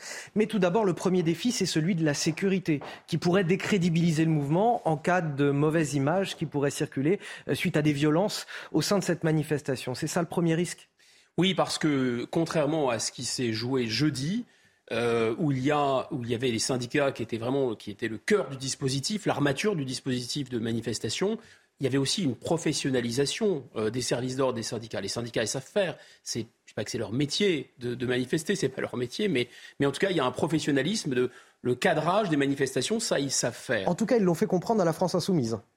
Exactement. Ils l'auront dit. Ce qui signifie d'ailleurs que euh, ce qui est bon pour les syndicats LFI et d'autres pouvaient tenter d'en tirer profit, mais ce qui est bon pour LFI n'est pas nécessairement bon pour les syndicats. Et d'ailleurs, s'il y a des violences aujourd'hui qui émaillent cette, euh, cette nouvelle euh, journée, ça ne sera pas très bon pour le mouvement social dans son ensemble. Donc là, quels sont les dangers? Bah, L'absence, effectivement, d'un service d'ordre aussi costaud. Deuxièmement, la présence des jeunes pas en tant que tel, c'est pas les jeunes qui sont dangereux, mais vous savez, c'est cette formule de Bernanos qui disait, et d'ailleurs c'était plutôt, euh, ça saluait le, l'esprit de la jeunesse. Il disait la température du monde reste à, constante parce qu'il y a la fièvre de la jeunesse. Donc la jeunesse, évidemment, elle est toujours plus radicale. Et donc là, il y a une dimension politique. Et politiquement aussi, ça peut affaiblir le mouvement parce que n'oublions pas que ce mouvement social, non seulement il est porté par les syndicats, bon, peut-être, mais il est surtout porté par le fait que c'est une sorte de France populaire qui se retrouve et derrière, et c'est pas seulement euh, disons, l'électorat de gauche. C'est pas seulement LFI qui finalement n'a pas tellement progressé électoralement depuis 2017. Il y a aussi l'électorat RN qui soutient, mais il y a aussi et peut-être surtout les abstentionnistes. Donc les abstentionnistes plus l'électorat RN plus euh, euh, les, les, LFI, ça fait du monde. Si maintenant ça doit être capté uniquement, ce mouvement social, par LFI, ça va d'une certaine façon, l'affaiblir. Enfin, la jeunesse, elle est, et comme elle est fille d'ailleurs, elle peut aussi mobiliser pour d'autres motifs qui sont des motifs de radicalité politique, justement. C'est-à-dire, euh, alors c'est plus ou moins sympathique, et c'est, voilà, le moins sympathique étant les Black Blocs et une espèce d'opposition extrêmement violente euh, à la mondialisation. Et puis, vous avez euh, des mouvements euh, euh, décroissants, vous avez des mouvements qui sont simplement pour sauvegarder la planète, etc. Mais il y a quand même une charge très importante. Les accus, en quelque sorte, politiques sont très chargés, parce que grosso modo, c'est pas seulement là, pour le coup, euh, lutter euh, contre cette réforme, derrière cette réforme, elle symbolise ce qu'une partie de cette jeunesse déteste, c'est-à-dire le fait qu'on menace la planète. Et quand on s'autorise, on l'a déjà vu avec les mouvements radicaux, quand on, dit, on se dit qu'on lutte pour empêcher la planète de s'effondrer, on se donne beaucoup de droits et beaucoup de droits à la radicalité. Je pense que c'est un peu ça le danger. Et pour terminer, il y a quand même quelque chose d'assez paradoxal, si on prend un peu de recul, c'est que normalement, les jeunes, les lycéens, les étudiants, pourquoi se préoccupent-ils de leur retraite? Après tout, la retraite, c'est quelque chose qui doit concerner les gens vraiment d'âge mûr, qui, sont, euh, qui vont être proches de la retraite. Pas parce que finalement, ils sont, eux, ces jeunes, au cœur de cette mutation du rapport au travail. Ils sont, eux, dans l'impression, d'une certaine façon, qu'il y a tellement eu euh, de, réformes que eux n'auront pas de retraite. Ils n'y, à mon avis, ils n'y croient pas du tout, finalement, à cette réforme des retraites. Et euh, je suis persuadé qu'ils sont, ils sont ceux qui cherchent le plus finalement euh, à l'équilibre entre leur vie personnelle et, leur, et leur vie professionnelle. Et donc on est dans des cultures extrêmement différentes de celles des syndicats. Une autre question sur le rapport entre syndicats et partis politiques dans cette lutte contre la réforme des retraites. Est-ce que la concurrence entre justement ces syndicats et la France insoumise notamment, est-ce qu'elle porte préjudice à la lutte contre la réforme? Oui, pour les deux raisons que j'ai évoquées, c'est-à-dire que politiquement, ça ne se résume pas, disons, à LFI qui veut un peu se refaire la cerise euh, politiquement sur le, sur le succès du mouvement social. La NUPES, par exemple, ne soutient pas l'initiative. À l'intérieur même des mouvements de gauche, historiquement, il y a déjà une divergence, puisqu'il y a une autonomie du mouvement syndical, puisqu'il y a toujours eu une, recherche euh, de la part euh, de, disons, de, la gauche radicale euh, de récupérer finalement un mouvement syndical et depuis toujours le mouvement syndical ne veut pas être récupéré. Bon, même si la CGT, le Parti communiste à la grande époque marchait un peu main dans la main, il y a toujours eu cette volonté d'autonomie. Ça, c'est à l'intérieur des mouvements de gauche. Mais pour le coup, les mouvements de gauche eux-mêmes ont complètement muté. Et vous voyez bien que la dimension, je ne sais pas, euh, disons féministe, ultra-féministe, la dimension indigéniste, la dimension euh, décroissante et la dimension, par exemple, écologiste, toutes ces dimensions-là, à l'intérieur du mouvement politique de gauche, euh, de, on peut dire de l'arc-en-ciel et les filles, eh bien, ils sont très très différents euh, de la culture syndicale, de la, vraie, de la vieille culture ouvrière, des manifs, justement, de la CGT, si on parle d'une sorte de paradigme, pour ne pas parler de la CFTC. Alors là, ils sont plus du tout sur la même planète, ces gens-là. Donc ça, c'est à l'intérieur de la gauche. Mais n'oublions pas que cette réforme, elle est aussi, elle trouve aussi des opposants dans l'électorat RN, alors le Rassemblement national, on en a parlé, il est sur une ligne de crête, il n'appelle pas à manifester parce que justement c'est pas sa culture le grand soir. Mais d'un autre côté, il sait bien que son électorat populaire est lui aussi vent debout contre cette réforme. Et donc une, appropriation par la gauche, voire par l'ultra-gauche de ce mouvement social, évidemment, ça va l'affaiblir politiquement.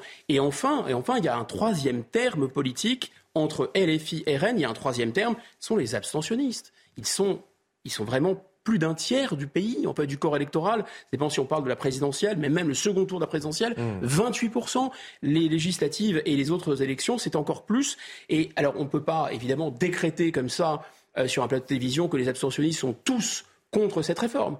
Mais on, on peut aussi se dire qu'il y a peu de chances qu'ils adhèrent à une réforme, pour le coup, qui est complètement assumée et voulue par, disons, quoi, Renaissance et LR, en réalité. vous en conviendrez, Guillaume, le gouvernement est en tout cas sous pression. On a 70% des Français qui estiment que la mobilisation de ce jeudi a été un, succès. C'est le résultat d'un sondage Odoxa pour le Figaro ce matin.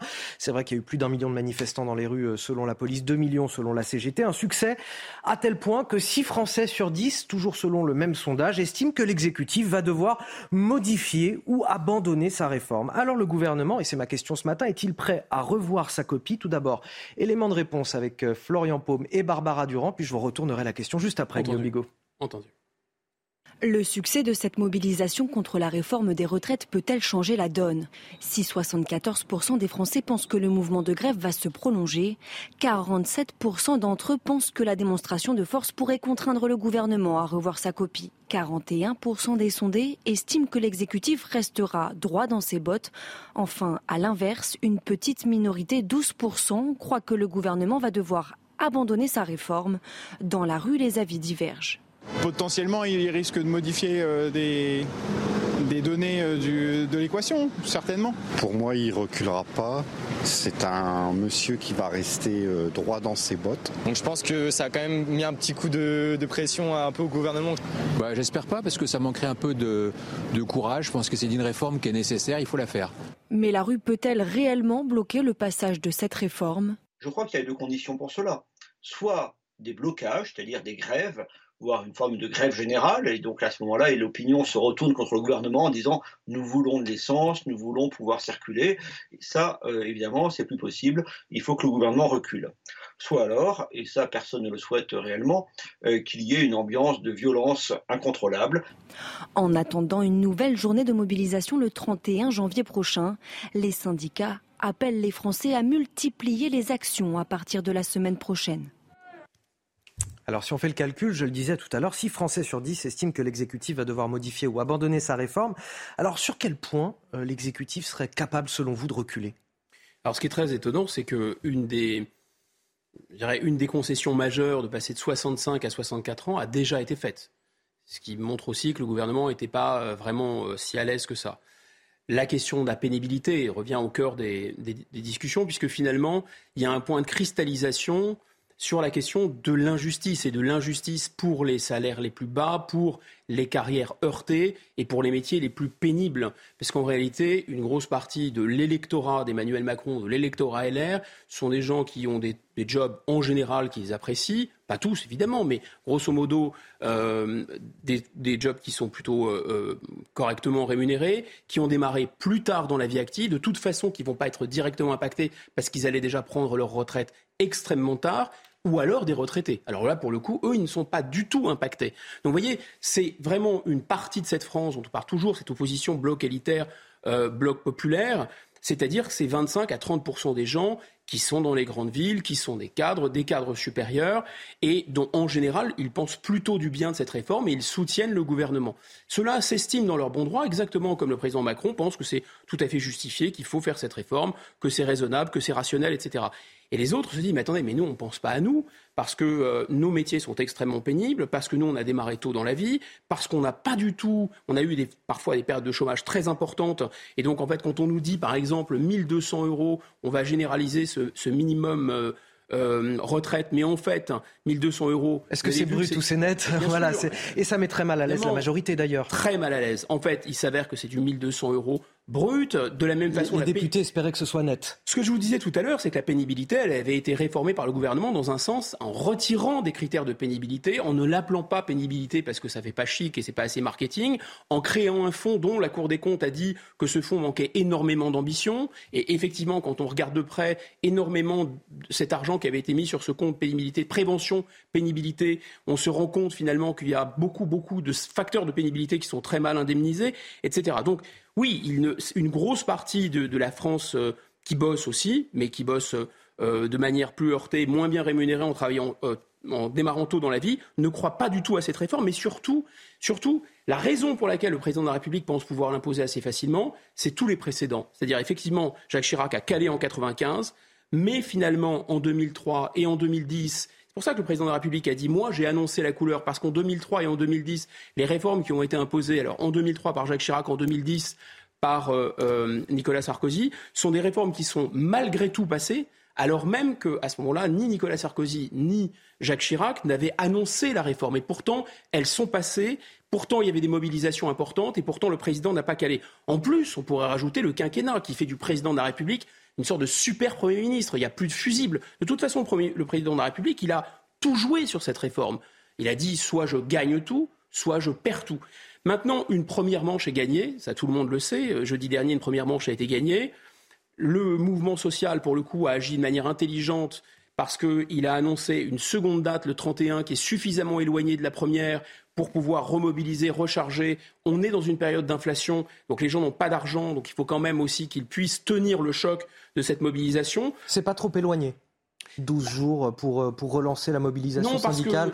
Faut battre certains disent qu'il faut battre le fer tant qu'il est chaud. C'est vrai, mais c'est synchronisé aussi avec euh, la, la, la, discussion, enfin avec la partie politique qui va, qui va démarrer euh, à l'Assemblée nationale et qui va durer 50 jours. Donc il y a, y a une sorte de synchronisation. Mais en fait, on peut se dire aussi que ce n'est pas sur des manifestations et des mobilisations euh, des jours à l'avance qui sont réussies, qui peuvent être anticipées d'ailleurs, avec du télétravail, que finalement euh, la bascule va s'opérer. Est-ce que c'est uniquement aussi avec le, soutien de l'opinion publique les, sondages que vous vous donniez semblent indiquer que c'est ce qu'on avait prévu, que, on va dire le corps euh, électoral ou l'opinion regarde l'affrontement entre d'un côté les syndicats et de l'autre le gouvernement et va prendre parti pour l'un ou pour l'autre en fonction de ce qui se passe.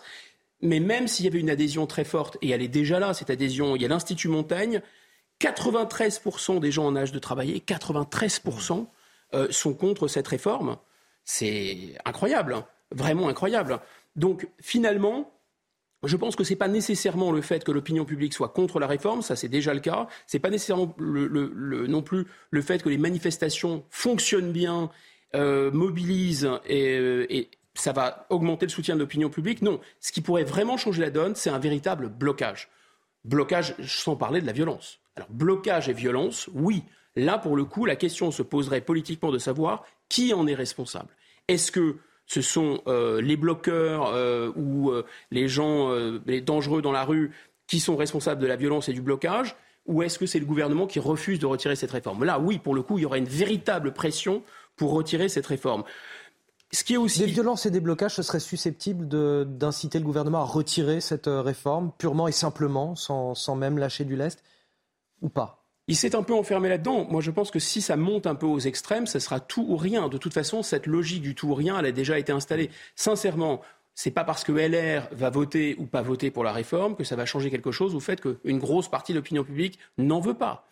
Et de la même façon, ce n'est pas parce que la CFTC et Laurent Berger vont adhérer ou pas que ça va changer quelque chose. Non, ce qui est le calcul du gouvernement, a été non seulement par rapport au précédent de 2010, de 2003, avec une espèce de, comme ça, de virilité euh, technocratique ou de virilité, de notable, c'est-à-dire que je mesure ma virilité politique au fait que je ne cale pas face à, une opinion publique et face à une sorte de France des beaufs qui ne comprend rien décidément à l'économie et aux conditions de, faire repartir la croissance en France. Je caricature à peine, mais grosso modo, il y a quelque chose comme la crédibilité euh, c'est Nicolas Sarkozy qui avait un peu posé cette équation. Emmanuel Macron la reprend. Le calcul du gouvernement, qu'est-ce que c'est? Le calcul du gouvernement, c'est que la France est tellement individualiste maintenant que finalement, chacun peut éventuellement être contre cette réforme, mais va être contre cette réforme sur son canapé. Ce que j'appelle un peu le marteau et la pantoufle. C'est-à-dire que le gouvernement va prendre un marteau et va pouvoir enfoncer la réforme dans la tête des gens, même s'ils n'en veulent pas, parce que la France va rester en pantoufle. Mais si on réfléchit un peu, et ce n'est pas complètement faux. Euh, les, les, gens se débattent dans l'inflation, il y a eu la multiplication des crises, il y a eu les aides, etc. Et puis il y a même eu la répression des Gilets jaunes. Tout ça n'est pas très encourageant pour descendre dans la rue et on vit un peu dans un monde virtuel. Sauf que cet individualisme fait aussi, peut se retourner. Parce que c'est dans, pour des raisons d'intérêt individuel que les gens se disent mais j'ai pas envie, moi individuellement, de travailler deux ans de plus. Donc même s'ils n'adhèrent pas à des grands mouvements syndicaux, même s'il n'y a plus euh, un grand mouvement ouvrier, le grand soir, tout ça n'existe plus. Alors, c'est pas pour ça que d'un point de vue individuel, les gens ont vraiment envie. Vous voyez, le rapport au travail, là, il y a eu une mutation, peut-être que le gouvernement n'a pas compris. Euh, en 1990, 60% des Français estimaient que le travail était très important dans leur vie. 60%. Aujourd'hui, 24%. Donc il y a un désenchantement vis-à-vis du travail. Donc travailler deux ans de plus, c'est vraiment quelque chose qui va heurter les intérêts individuels. Enfin, pour terminer, il y a deux autres points qui me paraissent clés. C'est le fait qu'il n'y ait pas beaucoup de représentativité. Représentativité des syndicats faibles, représentativité des partis faibles, représentativité ou capacité à embarquer des idées collectives. Eh bien ça, finalement, c'est bien pour disons, se dire qu'il n'y aura pas de grand mouvement social et d'explosion, mais si jamais il y avait explosion, alors là, vous n'avez plus de courroie de transmission. Vous n'avez plus de moyens de stopper. Parce que précisément, les partis n'ont pas vraiment de militants, les syndicats n'ont pas vraiment d'adhérents. Donc si la violence part, et c'est ce qu'on avait vu un peu au moment des Gilets jaunes, comment vous faites pour l'arrêter? Là aussi, probablement, le calcul du gouvernement, c'était de dire la, la grande leçon tirée des Gilets jaunes, c'est que les gens préfèrent l'ordre. Jusqu'à un certain point, me semble-t-il. Parce que là, effectivement, on n'en est pas là. Mais c'est vrai que vous vous rendez compte qu'on est un peu sur une sorte de faille de, faille de San Andreas politique, si vous voulez. Hein. Euh, géographiquement, on voit bien la différence entre les centres-villes, des grandes villes, et la province. On voit bien la différence entre euh, euh, les notables et les gens plus modestes. On voit bien la différence même entre les salariés et les retraités. On voit bien la différence finalement entre les, les cadres et les autres. Tout ça se superpose complètement. Et au-delà de la retraite pourrait se jouer autre chose, c'est-à-dire le fait que finalement, il y a une sorte d'humiliation euh, de la partie euh, d'un corps électoral qui se sent plus tellement représenté et euh, qui se dit ça suffit. Une, c'est la réforme de trop. C'est la goutte d'eau qui fait déborder le vase. En tout cas, on réalise, Guillaume Bigot, qu'en discutant avec vous, ça va être un chemin de croix pour le gouvernement entre la forte mobilisation, les sondages défavorables et un chemin parlementaire moins facile que prévu durant les, les 50 prochains jours. Il est 8h30 quasiment sur CNews et sur Europe 1. C'est l'heure du rappel de l'actualité. C'est avec vous, Elisa Lukavski.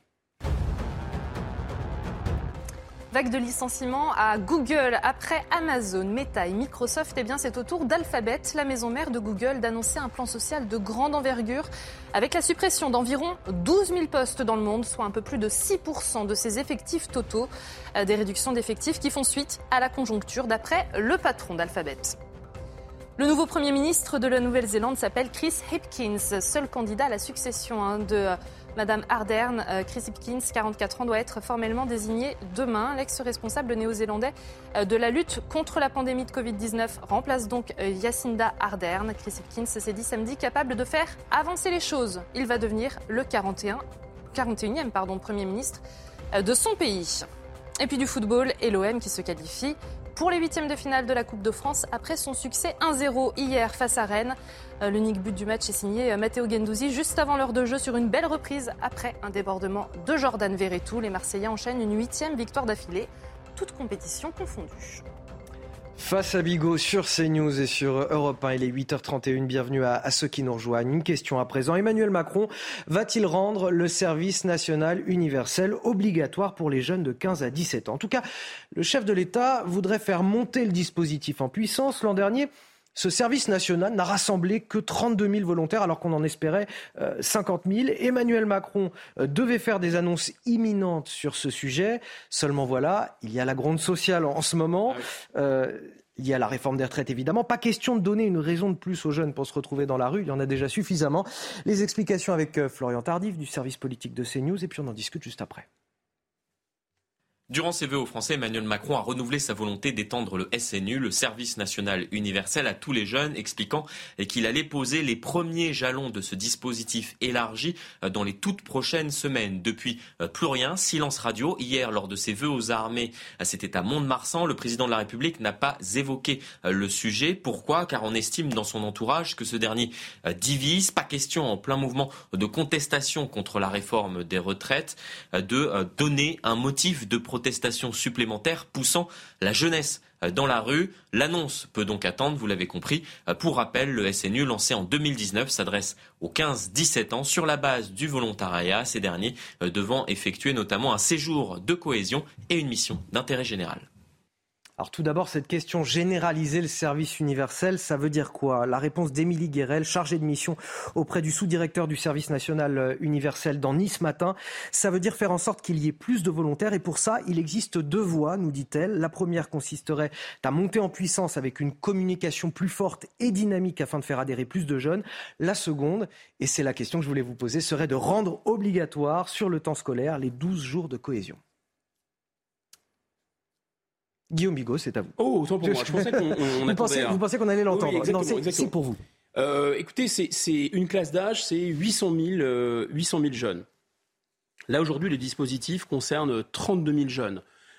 Euh, il est facultatif, euh, c'est dire si on est très très très très loin du compte. On n'est pas du tout dans quelque chose d'universel. Les conséquences à tirer de ce qui se passe aujourd'hui, euh, je crois que c'est la secrétaire d'État qui est en charge de ce, dispositif qui disait bah, écoutez, c'est c'est pas le service militaire, c'est pas euh, la colonie de vacances euh, et c'est pas, je crois, les, classes vertes, mais c'est un mélange de tout ça. Bon, c'est quand même un mélange assez curieux. Les, apparemment, ceux qui, sont, ceux qui le font sont, ont l'air très contents. C'est ce sur quoi communique le gouvernement. Il y a 90% de satisfaits ou de très satisfaits. Il me semble que dans la mesure où c'est sur une base volontariat, il y a un biais considérable. C'est-à-dire que ceux qui se portent volontaires sont précisément ceux qui ont déjà l'esprit de l'intérêt général, l'esprit du service, euh, qui ont envie de rendre euh, des services à la société, etc. Donc ils n'en ont, ils n'ont pas vraiment besoin de cette cohésion et ils n'ont pas vraiment besoin de sentir la valeur que ça peut avoir de servir les autres et ni de faire euh, finalement de faire corps avec la nation parce que c'est ça l'enjeu. Donc qu'il y ait un besoin sous-jacent, c'est sûr que le président de la République les les senti de manière, euh, euh, à mon avis, assez avisée. Je peux vous donner un chiffre justement qui va dans votre sens, Guillaume Bigot. On a seul 7,4% des jeunes qui font ce service euh, national qui sont issus des quartiers prioritaires dans la politique de la ville. Voilà, ça explique tout. Ça n'a rien d'étonnant. Voilà. Ça n'a absolument rien d'étonnant. En fait, une semaine, un mois, même la généralisation, tant qu'on en reste à quelque chose qui est, on va dire, civil, euh, ça ne peut pas vraiment fonctionner. Parce que un des enjeux, enfin, il y a un double enjeu d'une certaine façon. Il y a un enjeu de partager des valeurs en commun. Et, qu'est-ce, que, qu'est-ce qui faisait que le service euh, militaire avait, pouvait fonctionner à un moment? Le brassage social, donc le caractère effectivement tout à fait universel, le fait que, euh, et ce n'était que les garçons, je pense que là, l'autre intuition juste du président de la République, c'est qu'il faut absolument qu'il y ait les filles, hein. c'était quoi? C'était qu'il y avait non seulement ce brassage social, brassage d'origine, mais ça fonctionnait parce que tout le monde était mis en quelque sorte dans des situations, on va dire, physiquement difficiles, éprouvantes, quand vous passez des nuits sans sommeil, à crapahuter, etc. Voilà, donc ça, c'est quelque chose qui crée de la cohésion. Donc d'une certaine façon, si vous ne sortez pas les jeunes de leur zone de confort, ça ne peut pas fonctionner. Mais vous comprenez aussi que vous ne pouvez pas le faire sans qu'il y ait un but la rationalité dans le service militaire de l'époque, c'était quand même pour la défense nationale. Et donc ça avait un sens. On ne se faisait pas mal pour rien. On se faisait mal parce qu'on comprenait bien que la guerre pouvait revenir. Ben là, justement, hélas, trois fois hélas, la guerre revient, y compris sur le continent européen. La deuxième chose, c'est qu'effectivement, le danger, c'est la fracturation par le séparatisme islamique, mais c'est aussi et par le, on va dire l'écartement sociologique hein, euh, des régions, la France périphérique, les quartiers sensibles, etc.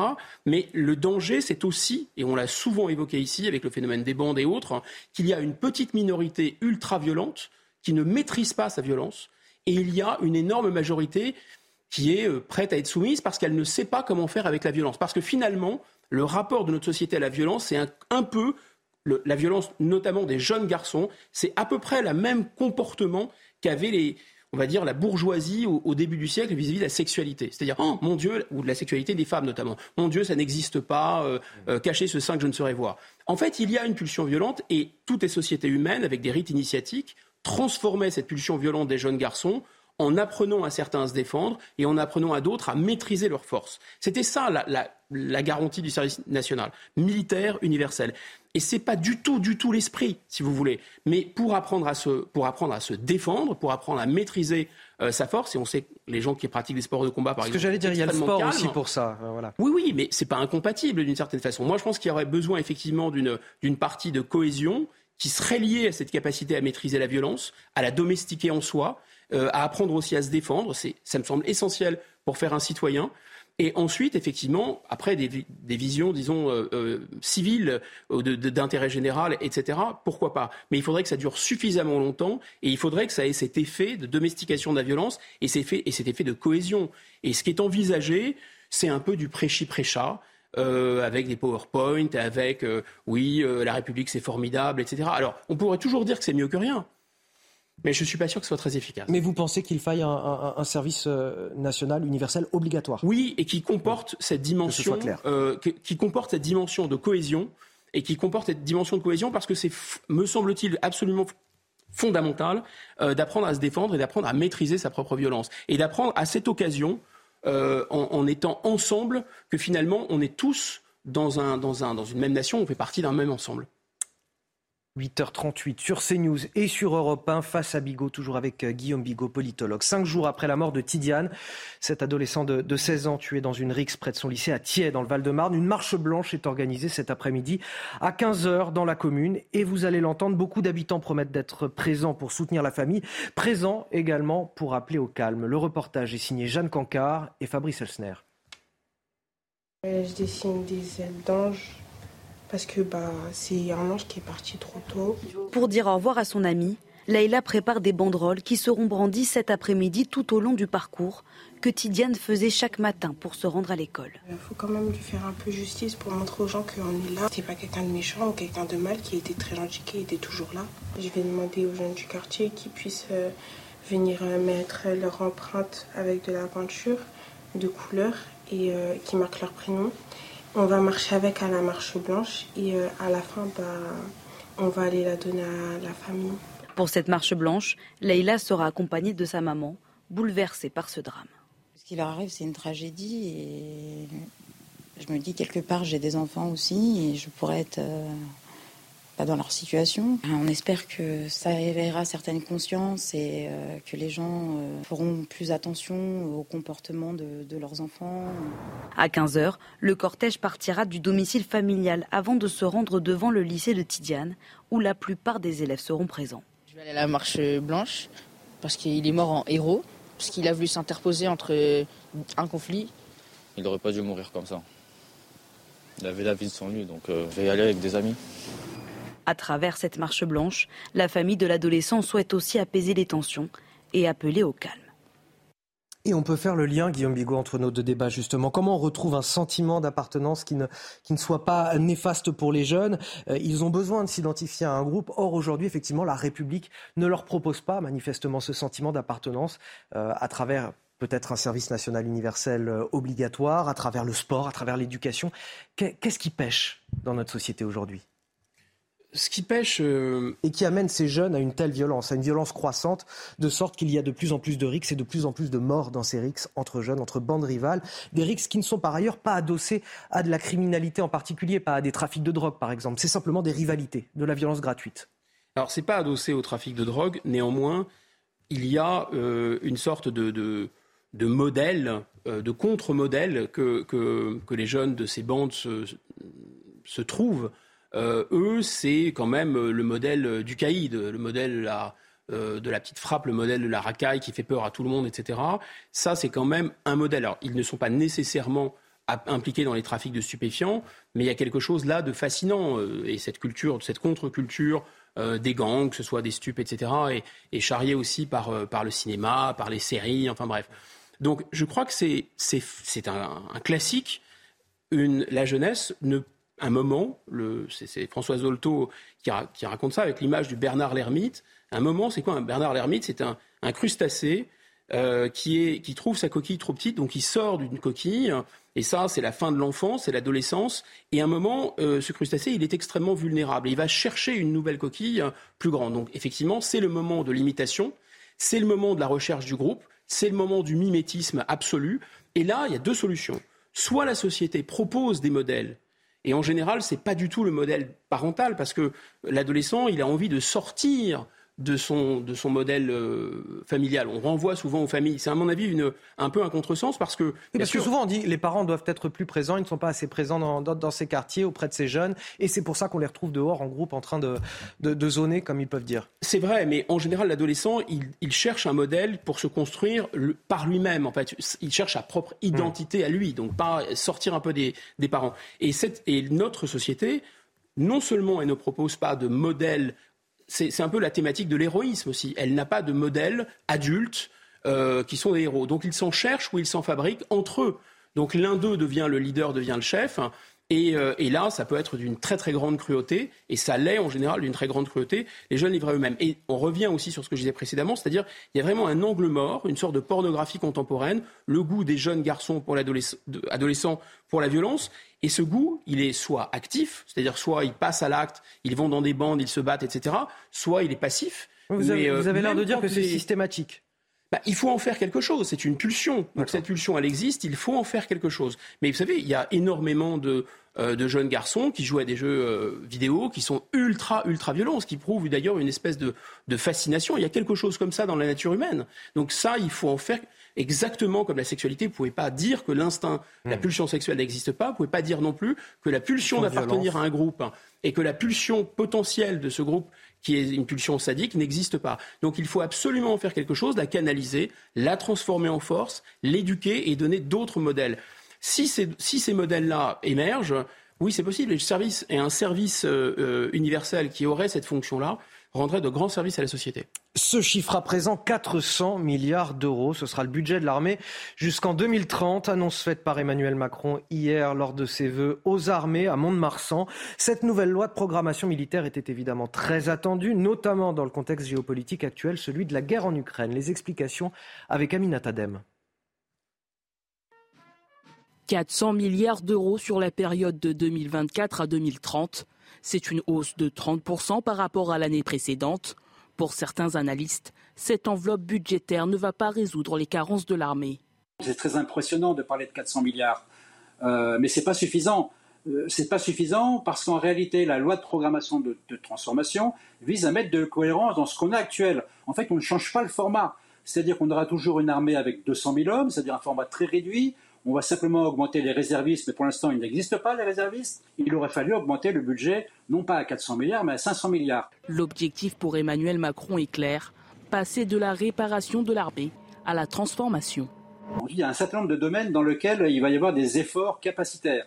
Je pense en particulier au renseignement, euh, à la cyberguerre, euh, à des domaines tels que la défense solaire ou au domaine des drones.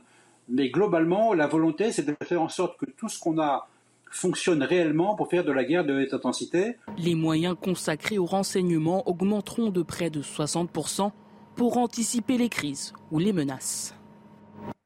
Alors je vais me faire le porte-parole des Français qui euh, écoutent ce sujet et qui se disent mais c'est gargantuesque 400 milliards d'euros et pourtant on entend dans ce reportage euh, le général Bruno Clermont nous dire mais c'est pas suffisant il faudrait 500 milliards d'euros tous les services publics veulent plus l'hôpital veut plus l'éducation veut plus euh, est-ce qu'effectivement, il manque de l'argent à nos armées encore aujourd'hui, même avec cette loi de programmation militaire jusqu'à 2030 qui nous promet 400 milliards d'euros Guillaume Bigot D'abord, ce qu'il faut, faut répondre, c'est que cet effort de défense, il pas, ce ne sont pas que des, que des dépenses. Il y a aussi des recettes. Ces recettes ne sont pas visibles.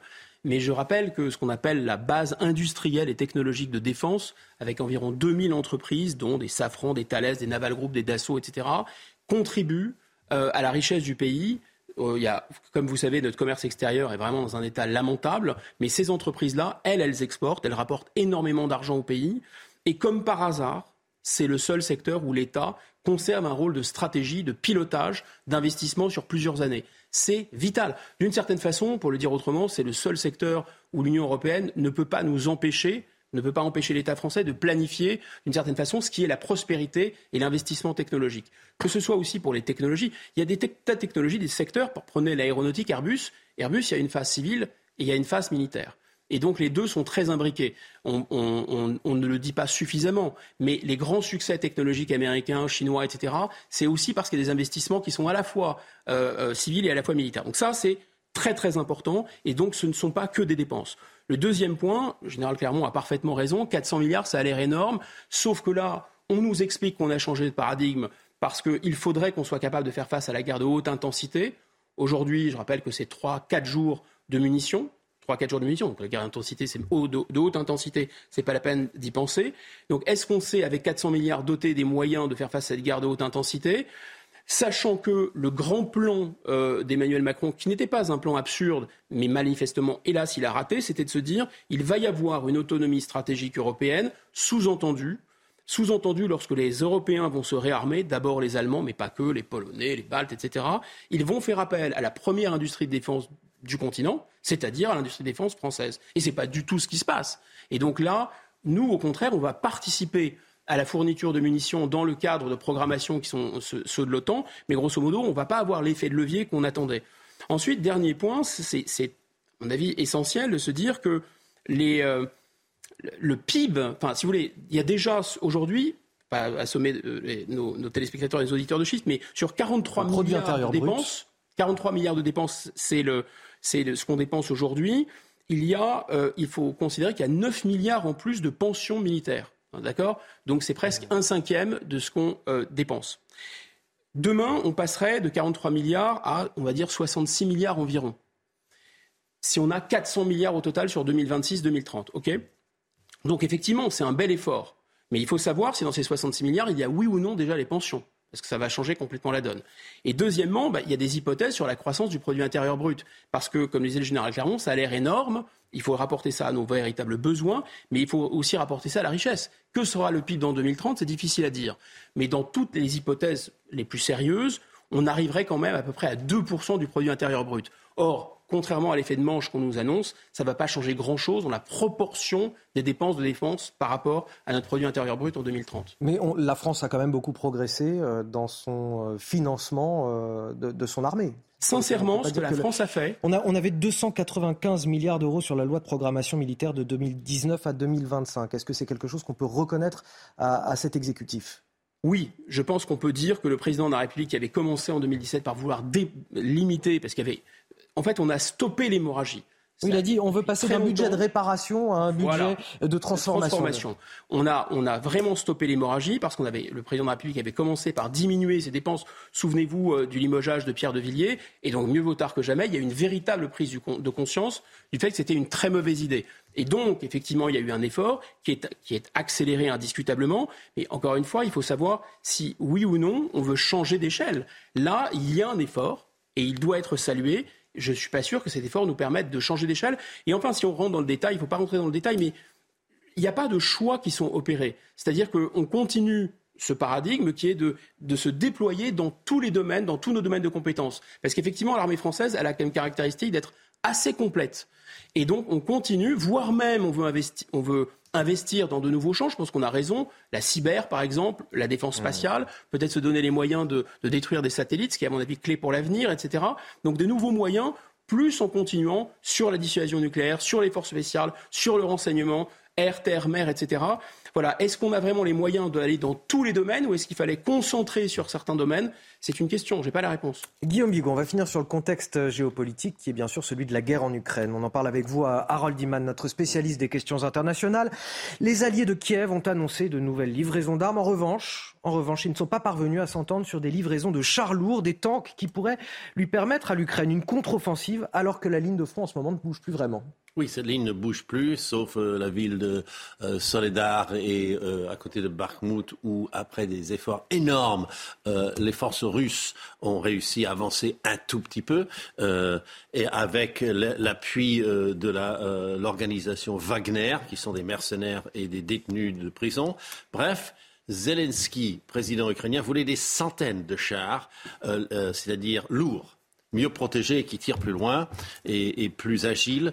Et euh, l'Ukraine est bien sûr un cimetière de chars russes pour l'instant, mais voilà, avec encore plus de chars, il imagine qu'il pourrait bousculer le front. Mais l'Allemagne a le meilleur char, le Léopard 2, et ne veut pas les vendre ou les donner parce que tradition pacifiste, il faut parler, il faut se gratter la tête. Euh, euh, et ils en ont vendu à une dizaine de pays qui sont prêts, eux, à les donner. Et l'Allemagne dit non, vous ne donnez pas. Euh, on vous l'a vendu sous cette condition. C'est assez typique. C'est un peu les Américains font la même chose. Donc, euh, ils ne peuvent pas avoir leurs chars, donc ils ont beaucoup. Et les Américains non plus, ils ne veulent pas amener des chars Abrams, qui sont à peu près du même niveau, un peu plus complexes. Et les Français, on a euh, les chars Leclerc en Roumanie. On n'en parle même pas. Bref, il n'y a que les Anglais qui ont donné des chars lourds. 14 en tout, des Challengers, mais avec 14, vous ne pouvez pas faire euh, votre offensive. Merci à Harold Iman. Guillaume Bigot, est-ce qu'il faut livrer des chars lourds à l'Ukraine? Je, pense que non, parce que euh, c'est une. Là, pour le coup, on ne parle plus de ligne rouge. Hein. Toutes les lignes rouges ont été franchies. Je rappelle qu'au début, on avait envoyé des casques hein, euh, aux Ukrainiens et ensuite des missiles pour justement arrêter les chars, etc. Des armes purement défensives. On est monté en puissance.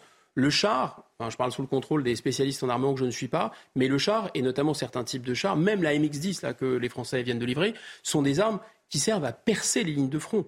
Donc ce sont des armes euh, offensives d'une certaine alors de contre-offensive. Effectivement, les Ukrainiens se défendent, c'est indiscutable, mais ça change la nature euh, de l'armement qu'on donne et ça change la posture de l'Occident. L'Occident désormais autant donne des moyens de contre-attaquer à l'Ukraine et plus seulement de se défendre. Donc ça change la nature. Et deuxièmement, ce sont des matériels aussi qui nécessitent beaucoup euh, d'entretien, beaucoup de pièces détachées, beaucoup de formation. Donc, mine de rien, et c'est pour ça que les Ukrainiens aussi les demandent, ça rapproche lentement mais sûrement les armées occidentales du front. Et on arrive à, la fin de, cette émission. Euh, Guillaume Bigot, vous restez avec nous sur CNews.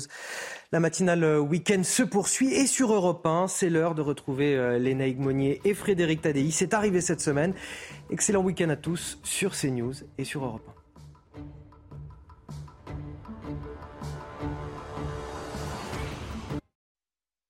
La matinale week-end se poursuit avec euh, la météo de votre samedi. Elle est signée Claire Delorme. La météo avec Groupe Verlaine. Solution de centrale photovoltaïque avec option de stockage pour profiter de la lumière, même en cas de coupure. Bonjour à tous. Une météo beaucoup plus calme et ensoleillée que les jours précédents qui étaient bien humides, mais en tout cas de plus en plus fraîche. Nous allons y revenir. En attendant, place à de nombreux nuages, en tout cas en matinée, que ce soit donc des Ardennes en direction des Pyrénées avec localement un petit peu de neige. Ça sera de l'an de 1 à 2 cm. Et puis surtout à l'arrière, de nombreuses grisailles hein, seront au menu avec en prime eh bien, du brouillard qui serait localement glissant. Donc prudence si vous êtes sur la route. En Méditerranée, la Corse sera sous le signe de l'instabilité toute la journée avec là aussi de la neige à 500 mètres d'altitude. Mais c'est surtout à nouveau cet épisode de Tramontane et de Mistral euh, qui concerne donc euh, ces régions-là. La preuve dans l'après-midi des pointes qui vont encore se renforcer à 80 km heure. Et puis partout ailleurs, c'est quand même majoritairement du soleil particulièrement sur le tiers nord du pays. Bon, il faudra encore composer avec de nombreux nuages, porteurs encore de quelques flocons, que ce soit du massif central en direction des Pyrénées.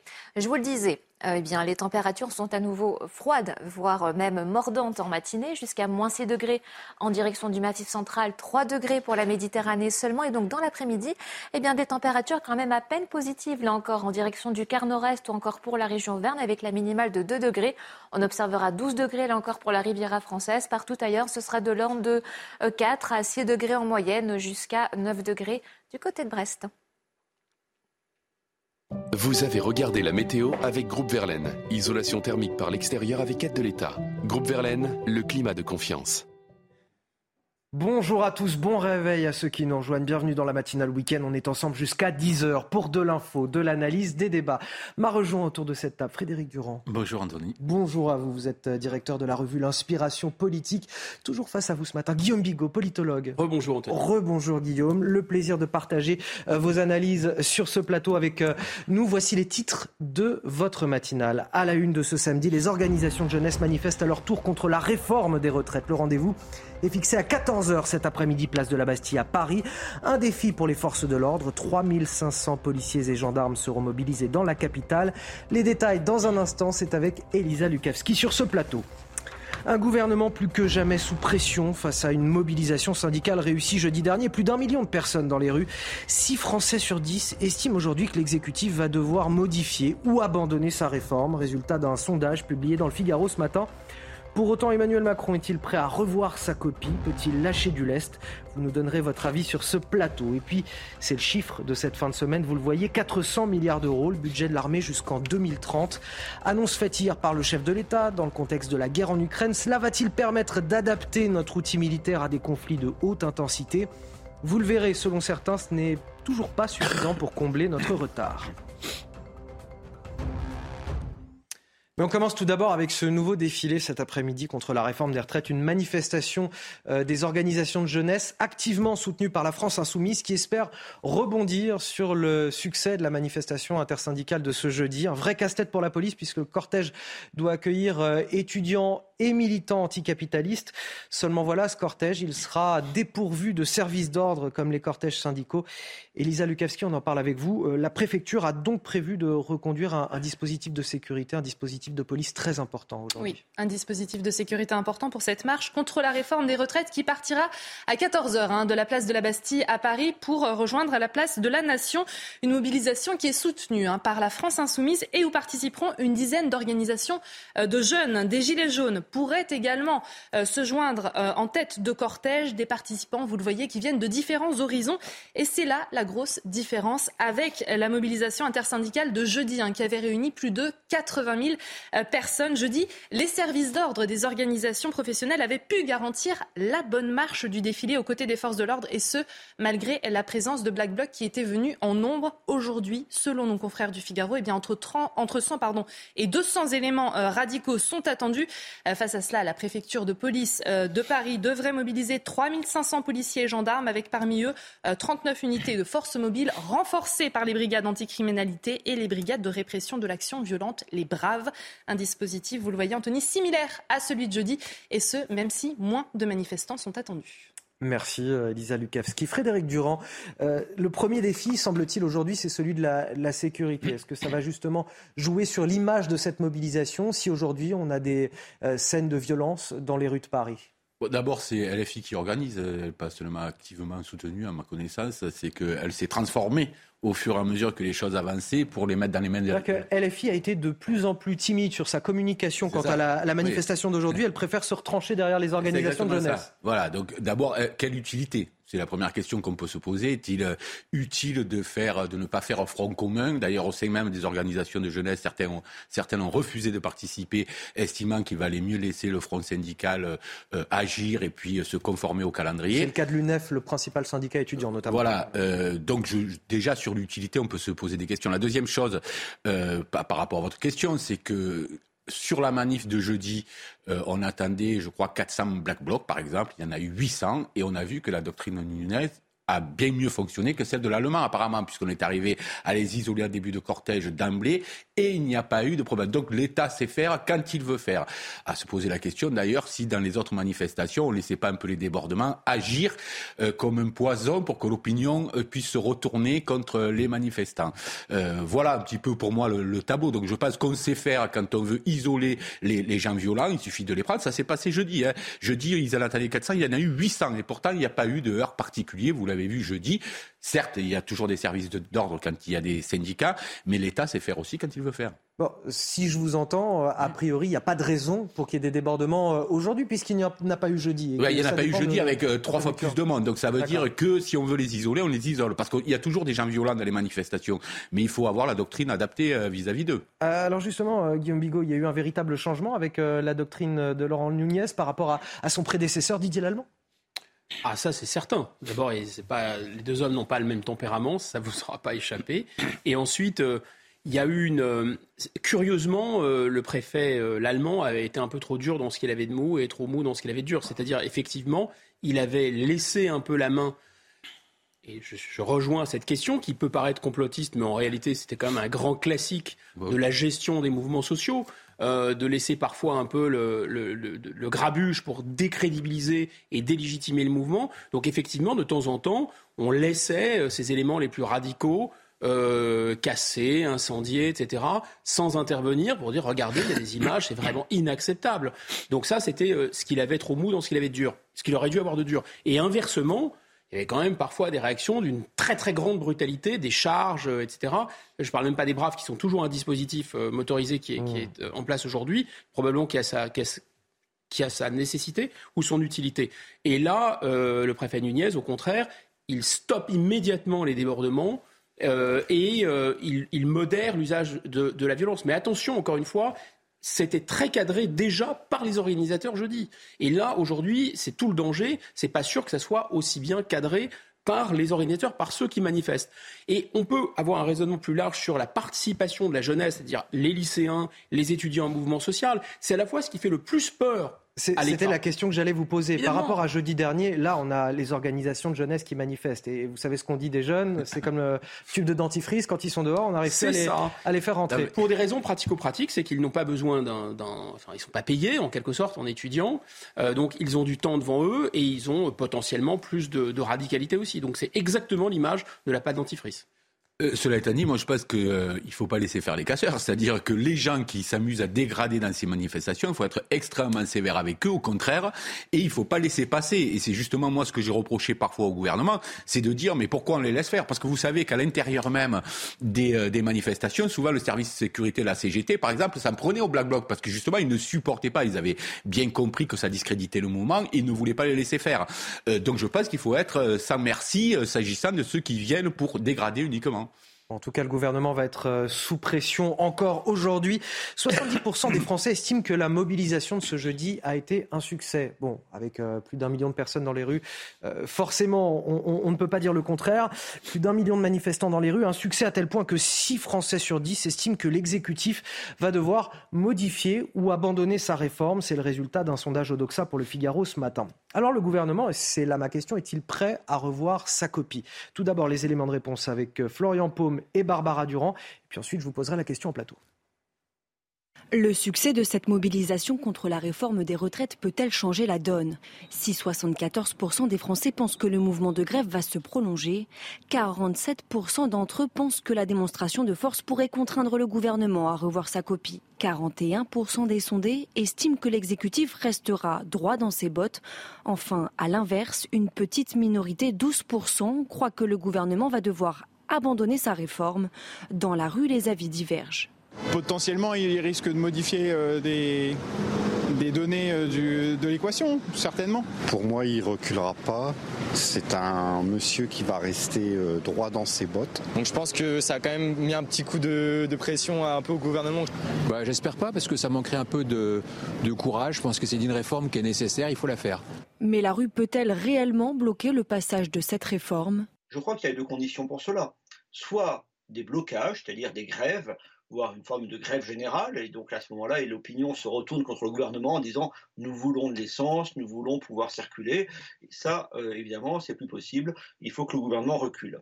Soit alors, et ça personne ne le souhaite réellement, euh, qu'il y ait une ambiance de violence incontrôlable. En attendant une nouvelle journée de mobilisation le 31 janvier prochain, les syndicats appellent les Français à multiplier les actions à partir de la semaine prochaine. Frédéric Durand, est-ce que le, gouvernement peut lâcher du lest? Est-ce qu'il y a des points sur lesquels il est encore susceptible de négocier? Et est-ce qu'il pourrait même reculer sur cette réforme et, la retirer purement et simplement? Ben, tout est possible. Moi, je ne lis pas dans la mare de café. Ce que je sais, par contre, c'est qu'il y a un point dur, très dur, c'est euh, le report de l'âge légal de départ euh, à 64 ans. Ça, la CFDT, syndicat plutôt euh, réformiste dans le dialogue, ne l'accepte pas non plus. Donc, et sur ça, le gouvernement semble ne plus vouloir bouger.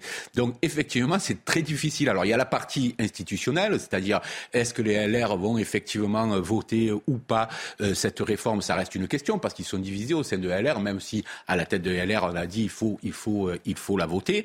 Donc ça, on ne sait pas. Passer par un 49-3 pour une réforme de cette ampleur, ça paraît difficile. Le 49-3 a été beaucoup utilisé. Ce serait peut-être la fois de trop cette fois euh, parce qu'il y a des manifestations. Et puis, que, l'opinion, que va-t-elle dire? Est-ce qu'elle va soutenir le mouvement euh, et est-ce qu'elle va faire elle aussi grève par procuration au travers des 1-2 millions de gens qui manifestent ou pas? Donc il y a beaucoup d'inconnus dans cette équation. il va y avoir un jeu, comme, comme toujours d'ailleurs.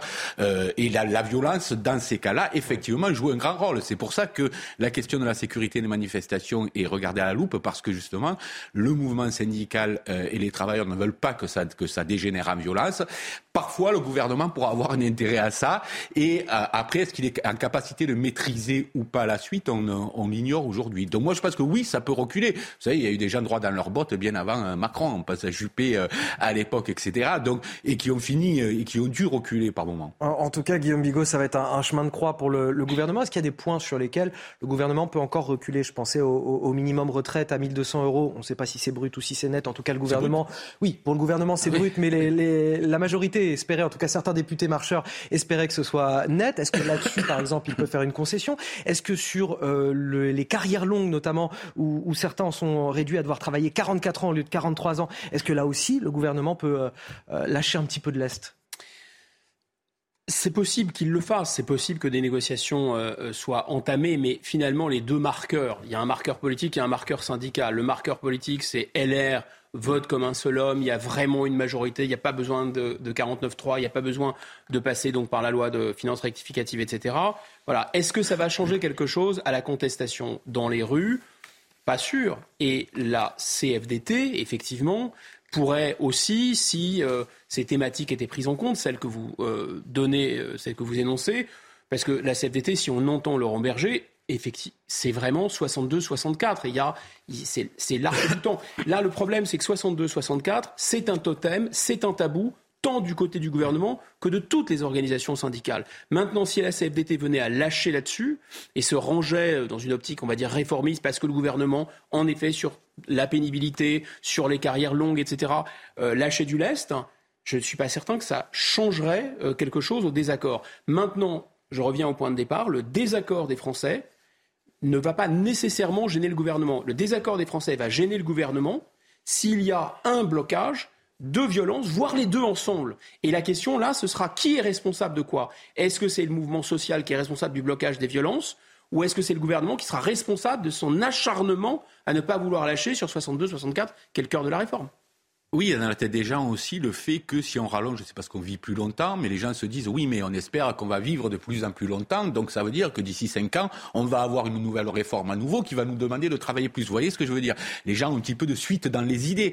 Donc quand on se bat sur ça, on se bat pas que sur cette réforme-là, on se bat globalement sur quel est le sens du travail, qu'est-ce qu'on veut faire, et c'est un peu civilisationnel, je dirais. Donc voilà, je pense que les gens euh, risquent d'être mobilisés pendant un bon bout de temps. C'est le danger, c'est le danger, c'est que cette réforme, elle symbolise bien d'autre chose mm.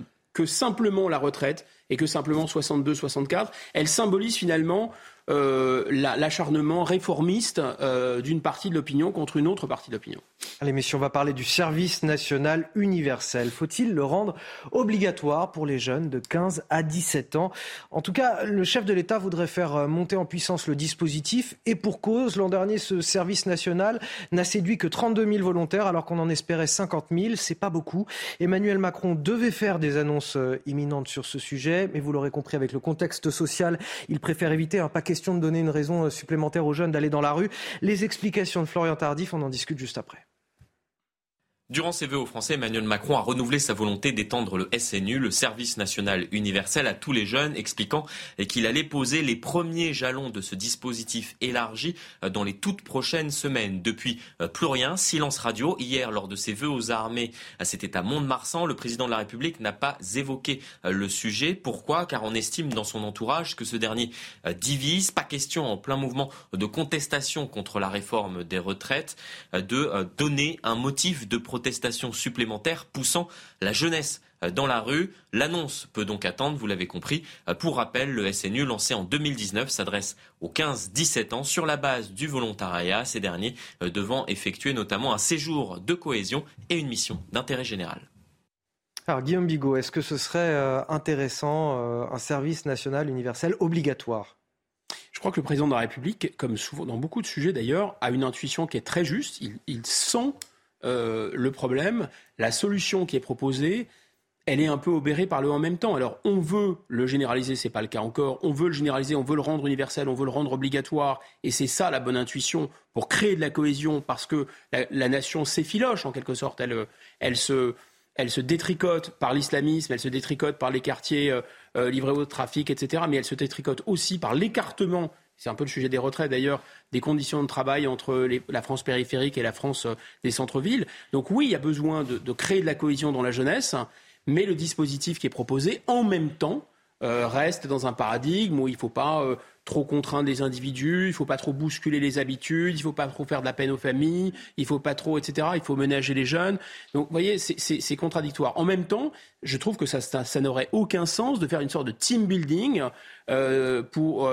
Comme on dit dans les entreprises, c'est-à-dire de mettre les jeunes sous pression euh, dans des conditions difficiles, parce que c'est ça en fait la réalité pour créer la cohésion, c'est ça qui fonctionne, et dans les sports et dans le service militaire, etc. Mais de le faire sans que ça ait un but. C'est pour ça que je pense que ce genre d'idée ne peut fonctionner que s'il y a un sens lié à la défense nationale.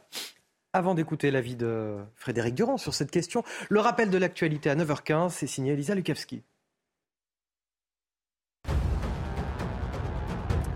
Une marche blanche aura lieu à 15h dans le Val-de-Marne en hommage à Tidiane, ce lycéen de 16 ans tué devant son lycée à Thiers au cours d'une rixe. C'était lundi dernier. La marche blanche partira du stade de Thiers jusqu'au lycée euh, Guillaume Apollinaire où l'adolescent était scolarisé. Suite à ce drame, quatre mineurs ont été placés en détention provisoire.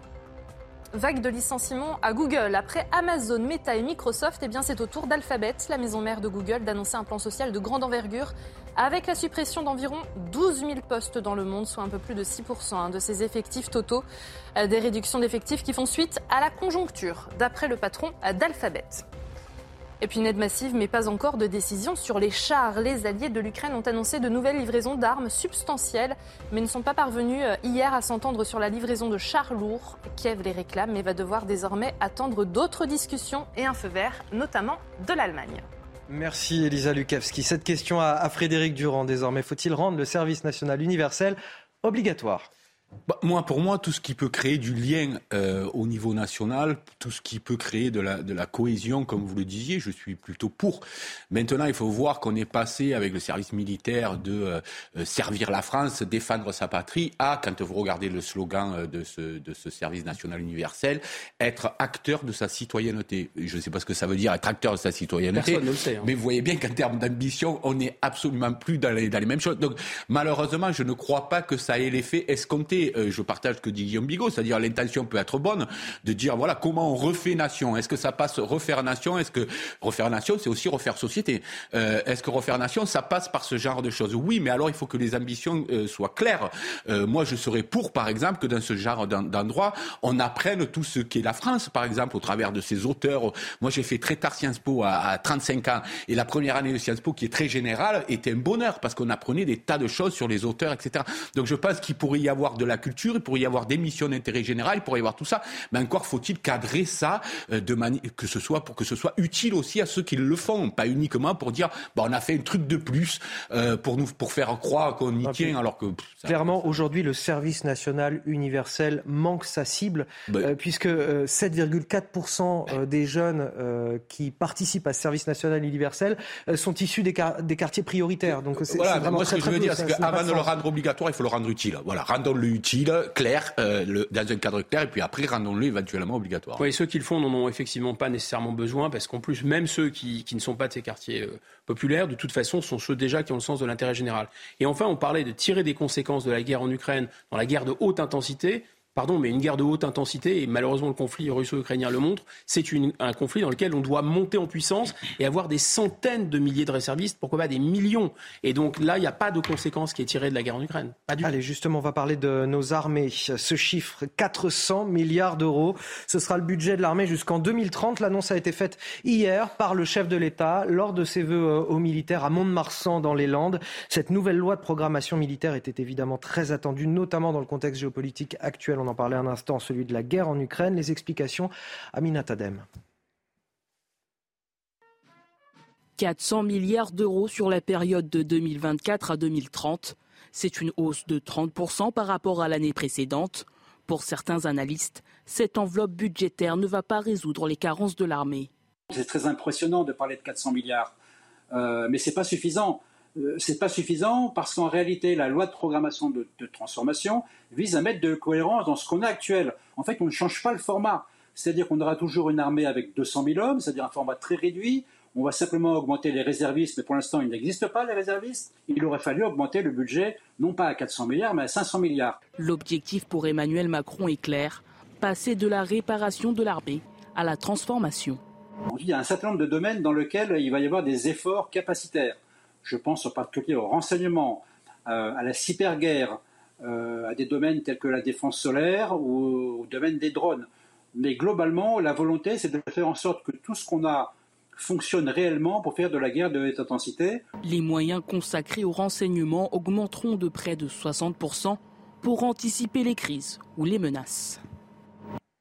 Frédéric Durand, les gens qui nous écoutent se disent 400 milliards, c'est énorme, et pourtant on a euh, voilà, des, des professionnels de l'institution, le général Bruno Clermont qu'on vient d'entendre dans ce sujet, qui nous dit que bah, c'est encore pas suffisant. Bah, c'est ça, c'est une nécessité, j'allais dire, et étrangement c'est aussi une catastrophe, parce que une nécessité, parce qu'on voit bien que si on n'est pas à la hauteur, ben, la menace euh, grandante à nos portes, euh, on, prend des risques pour notre pays, et à la fois une catastrophe de se dire que c'est une folie humaine que euh, au XXIe siècle, la, guerre et ce type de guerre-là continuent à, être des menaces. Preuve d'ailleurs que, vous savez, le doux commerce euh, qui est historiquement le credo des, libéraux depuis Montesquieu, qui doux commerce qui doit empêcher la guerre, ne fonctionne pas. Et la mondialisation de ce doux commerce n'empêche pas aujourd'hui qu'il y ait des conflits, et en plus des conflits euh, à l'ancienne, j'allais dire, c'est-à-dire des conflits comme on le voit aujourd'hui en, Ukraine, entre l'Ukraine et la Russie. Donc voilà, il y a une nécessité. Ça n'est apparemment pas suffisant. Alors moi, je suis pas du tout spécialiste de ces questions pour vous dire est-ce que ça l'est ou est-ce que ça l'est pas.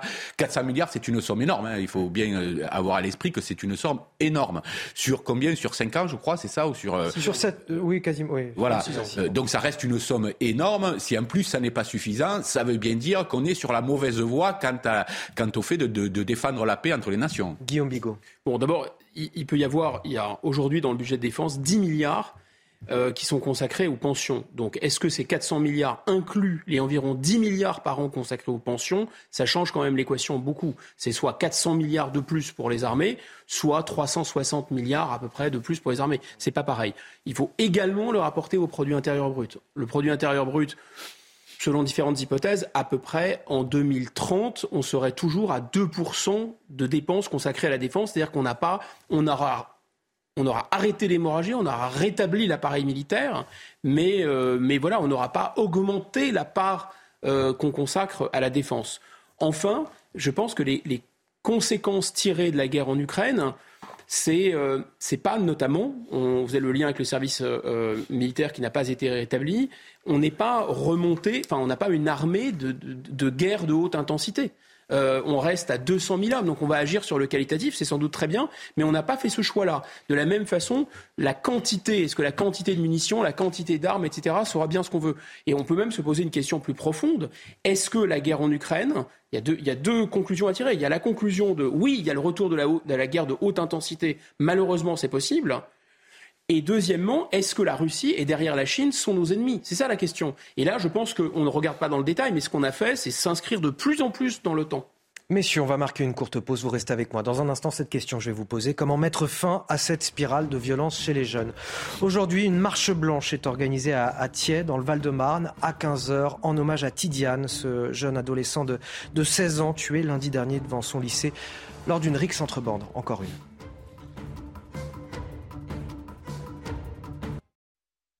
9h29 de retour sur CNews, la matinale week-end. On est encore ensemble jusqu'à 10h. Il est toujours temps de participer.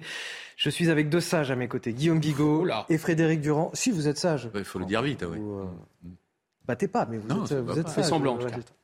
À la une de votre journal de 9h30, cette journée marquée par l'émotion des habitants de, Thiers dans le Val-de-Marne, où une marche blanche est organisée à 15h aujourd'hui, marche en hommage à, à Tidiane, cet adolescent tué lundi dernier devant son lycée lors d'une rixe. Comment mettre fin à cette spirale de violence chez les jeunes? La question sera posée sur ce plateau. Travailler jusqu'à 64 ans, qu'en pensent les ouvriers, les manutentionnaires du secteur industriel? Leur pénibilité sera-t-elle suffisamment prise en compte dans la réforme des retraites? Pour eux, l'angoisse est bel et bien là. Pour les patrons aussi qui tentent d'investir afin de réduire cette pénibilité au quotidien. On a voulu vous montrer comment ça se passait très concrètement dans une usine de Marseille. Le reportage à suivre dans cette édition. Et enfin, le conflit en Ukraine. Les alliés de Kiev ont annoncé de nouvelles livraisons d'armes. En revanche, ils ne sont pas parvenus à s'entendre sur la question des chars lourds, des tanks, qui pourraient permettre à l'Ukraine une contre-offensive d'ici le printemps. On en parlera dans quelques minutes avec euh, Harold Iman sur ce plateau, notre spécialiste des questions internationales. Mais tout d'abord, cinq jours après la mort de Tidiane, cette adolescente de 16 ans tuée dans une rixe près de son lycée de, de Thiers dans le Val-de-Marne, une marche blanche est organisée aujourd'hui à 15h dans cette même commune. Et vous allez l'entendre, beaucoup d'habitants promettent d'être présents évidemment pour soutenir la famille, mais aussi pour appeler au calme. Le reportage est signé Jeanne Cancard et Fabrice Elsner. Euh, Je dessine des ailes d'ange parce que bah, c'est un ange qui est parti trop tôt. Pour dire au revoir à son ami, Leïla prépare des banderoles qui seront brandies cet après-midi tout au long du parcours que Tidiane faisait chaque matin pour se rendre à l'école. Il faut quand même lui faire un peu justice pour montrer aux gens qu'on est là. C'est pas quelqu'un de méchant ou quelqu'un de mal qui était très gentil, qui était toujours là. Je vais demander aux jeunes du quartier qu'ils puissent euh, venir euh, mettre leur empreinte avec de la peinture de couleur et euh, qui marquent leur prénom. On va marcher avec à la marche blanche et à la fin, bah, on va aller la donner à la famille. Pour cette marche blanche, Leïla sera accompagnée de sa maman, bouleversée par ce drame. Ce qui leur arrive, c'est une tragédie et je me dis quelque part, j'ai des enfants aussi et je pourrais être euh, pas dans leur situation. On espère que ça éveillera certaines consciences et euh, que les gens euh, feront plus attention au comportement de, de leurs enfants. À 15h, le cortège partira du domicile familial avant de se rendre devant le lycée de Tidiane, où la plupart des élèves seront présents. Je vais aller à la marche blanche parce qu'il est mort en héros, parce qu'il a voulu s'interposer entre un conflit. Il n'aurait pas dû mourir comme ça. Il avait la vie de son lui, donc euh, je vais y aller avec des amis. À travers cette marche blanche, la famille de l'adolescent souhaite aussi apaiser les tensions et appeler au calme. Comment un, tel niveau de violence peut-il être euh, atteint chez ces jeunes, comme si euh, finalement ils n'avaient au- aucune conscience de la valeur d'une vie, d'une part, et puis du mal qu'ils pouvaient faire aussi aux familles? C'est vraiment le retour de trois, refoulés. Bon, d'abord, euh, évidemment, on se met à la place de- des, familles, c'est c'est absolument terrifiant. Euh, le refoulé, c'est le territoire. On dit qu'on n'appartient pas à un territoire et qu'on est citoyen du monde et qu'on a la mondialisation, etc. Mais c'est pas vrai. Les jeunes, ils s'approprient un territoire, ils disent c'est notre quartier, on le défend euh, avec les dents.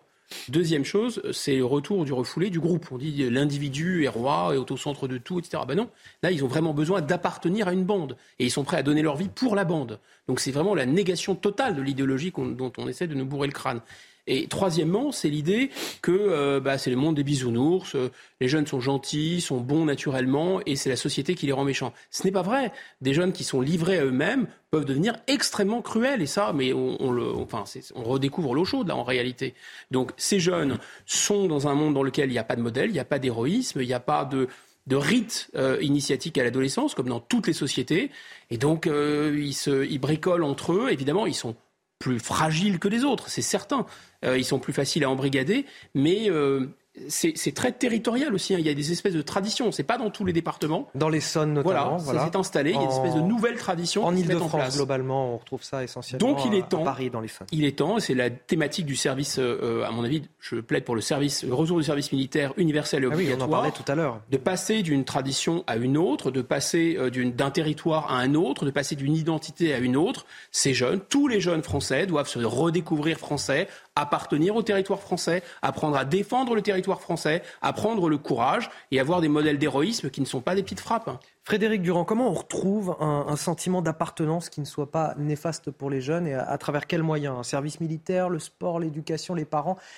Qu'est-ce qui fait société finalement ah ben, L'éducation a un rôle central à jouer. Et justement, l'éducation aujourd'hui est davantage basée sur un prétendu épanouissement euh, de l'enfant qui ferait fi de toute autorité. Or, c'est l'autorité, c'est la frustration qui crée ce qu'on appelle le surmoi, c'est-à-dire une, instance qui, régule finalement et qui donne des limites. Euh, moi, j'ai l'habitude de dire que depuis De Gaulle, sans doute, la France est sans surmoi. C'est-à-dire que lorsqu'il n'y a plus de figure qui représente cette autorité-là, euh, je ne crois pas que Macron soit, un surmoi pour la France. C'était un moins narcissique davantage pour la France que, sur moi. On, se retrouve dans des situations avec une éducation finalement où on a voulu mettre prétendument au centre l'enfant, mais l'enfant, on lui donne aucun repère. De fait, on l'oblige à se débrouiller par lui-même sans ses repères et les limites ne sont pas trouvées parce que vous voyez bien que chaque fois qu'il y a ce genre d'histoire-là, entre le motif qui crée le drame euh, et la gravité de l'acte, il n'y a pas de corrélation. C'est-à-dire, il y a une disproportion, il y a quelque chose qui est décorrélé. Donc on voit bien que là, il y a un, il y a un problème. Or, il ne s'agit pas là de jeunes qui seraient tous des malades mentaux, non, euh, parce que les choses se reproduisent trop souvent pour que ce soit le cas. Par voie de conséquence, moi, je crois qu'il faut réinterroger euh, la place de l'enfant dans la société, la place de l'adolescent, et accepter que l'autorité est une nécessité absolue pour faire société. Voilà. Donc moi, je pense que... Et l'autorité de qui? L'autorité des parents, l'autorité à l'école, parce que moi je distingue, pour moi l'école c'est l'instruction, et euh, l'éducation c'est à la maison. Et à l'école, c'est l'instruction. Déjà, donnons pas 3000 missions à l'école, elle doit d'abord instruire l'école. Mais pour instruire, il faut qu'elle ait un calme relatif qui lui permette, et ça, ça se gagne par l'autorité. Si on dit finalement à l'école, ben, l'enfant est au centre et ce ne sont pas les savoirs qui sont au centre, alors on, on, on a tout renversé. Et ça ne fonctionne pas. Donc ça, c'est un peu la, le pédagogisme des années, depuis, les, depuis une trentaine ou quarantaine d'années, euh, qui a voulu ça. Or, ça laisse, ça laisse une jeunesse entière sans repère. Voilà ce que je crois. Et donc, je crois qu'il faut, euh, vous savez, autorité, ça vient de auteur. Il faut accepter d'être l'auteur de ce qu'on a fait, c'est-à-dire les enfants, et il faut accepter une part d'autorité euh, qui crée les limites. Guillaume Bigot. Je, je, suis, je suis complètement d'accord, mais sauf que là, là le, le, point précis, spécifique, on va dire, ça se joue entre, pour les garçons surtout, mais il faudrait inclure les filles entre 13, 14 et, et 20 ans, 13, 14 ans et 20 ans. C'est cette période-là où en fait, là, le besoin d'autorité, c'est un besoin d'autorité. C'est pas une autorité intellectuelle, ça c'est l'école qui doit le donner la donner, la transmettre. C'est pas l'autorité familiale. Et il se peut que ces jeunes soient tout à fait gentils chez eux, soient des moutons chez eux et des loups à l'extérieur. Non, c'est une autorité spécifique qui est qui est demandée, qui est recherchée presque inconsciemment, c'est l'autorité du courage. La seule chose qu'ils veulent, à laquelle ils aspirent, c'est à l'héroïsme, c'est à tester leur courage, savoir s'ils sont courageux ou non. Mais dans un monde où on veut déconstruire l'homme et à mon avis, c'est l'homme et la femme. C'est-à-dire, c'est déconstruire le courage, le courage moral, le courage physique. Eh bien, on ne peut plus faire ça parce que c'est, encore une fois, une pornographie. C'est quelque chose qu'on ne veut pas voir. C'est dans l'être humain. Encore une fois, vous ne pouvez pas dire la sexualité n'existe pas, elle va se venger. Vous ne pouvez pas dire cette pulsion euh, de violence dans l'être humain, elle n'existe pas, parce que sinon elle va se venger. Il faut absolument faire quelque chose. Je répète, aucune société humaine avant nous s'était passée de rite initiatique. C'est impossible. Non, mais au-delà de ça, je pense que... Rapidement, parce que j'ai un autre sujet qui va vous intéresser. Euh, excusez-moi, mais lorsqu'un enfant est à l'adolescence, la crise de l'adolescence tout à fait naturelle, aujourd'hui, euh, s'il ne sait pas s'identifier à une fille ou un garçon, les parents ne sont pas capables de dire, ben oui, tu es un garçon. Voilà, tu n'es pas une fille, tu es un garçon. Euh, ou tu es une fille, si tu es une fille. Là, on dit, ben choisis. Ben non, mais vous vous rendez compte pour un enfant, la perte de repères inouïe, alors que ce sont des choses qui ont toujours existé, ces crises-là. Mais on est plus capable en face de mettre la moindre réponse au nom d'une prétendue liberté de l'épanouissement. On fait exactement l'inverse, c'est-à-dire avant d'ouvrir un autre débat, perturbe euh, complètement euh, la, la, jeunesse, à mon on, avis. On va évoquer la question de la pénibilité qui est justement au cœur de la réforme des retraites en ce moment. Dos en vrac, tendinite, douleur chronique. Cette pénibilité, elle concerne beaucoup de personnes en France, et, notamment dans le secteur industriel. On a voulu aller voir concrètement comment ça se passait dans des usines et voir aussi comment les industriels eux-mêmes tentent d'améliorer le quotidien des ouvriers ou des manutentionnaires. Le reportage à Marseille est signé Laure Para avec le récit de Barbara Durand. Ils travaillent debout toute la journée, portent des charges lourdes et s'inquiètent de ne pas suivre la cadence jusqu'à 64 ans. Dans cette entreprise de Vendargue, plusieurs outils sont envisagés pour réduire la pénibilité des salariés, mais ces outils ont un coût.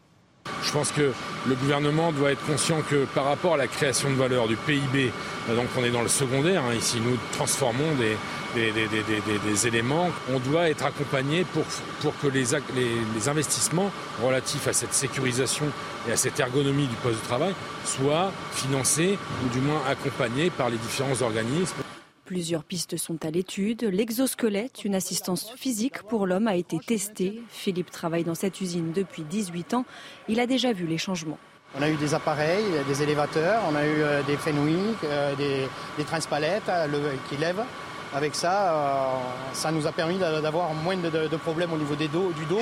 Mais c'est vrai que je ne me vois pas à, à 57 ou 60 ans continuer à porter du poids. Pour défendre sa réforme, le gouvernement promet que 40% des Français ayant une carrière longue avec de la pénibilité partiront à la retraite avant l'âge de 64 ans. Alors là-dessus, Frédéric Durand, je voudrais vous donner la parole, parce qu'avant d'avoir été euh, directeur de la revue L'Inspiration politique, vous avez une autre carrière auparavant. Vous avez quand même un peu connaissance de ce que c'est que la pénibilité au travail. Ben, moi, j'ai travaillé, mais je pense, bon, moi, j'ai travaillé comme ouvrier agricole ou madame Masson pendant 17 ans. Donc, effectivement, je sais ce que c'est. Mais je pense que tout le monde, euh, sans l'avoir fait, est à même de comprendre euh, la difficulté qu'il y a. Donc, moi, je suis pour un régime spécial. Là, pour le coup, beaucoup sont contre les régimes spéciaux. Mais moi, je suis pour une retraite ouvrière. Je suis pour un régime spécial qui, qui s'accorde pour dire, il y a certains métiers qu'on ne peut pas faire de la même manière euh, jusqu'à 60, 62 euh, ou 64 ans.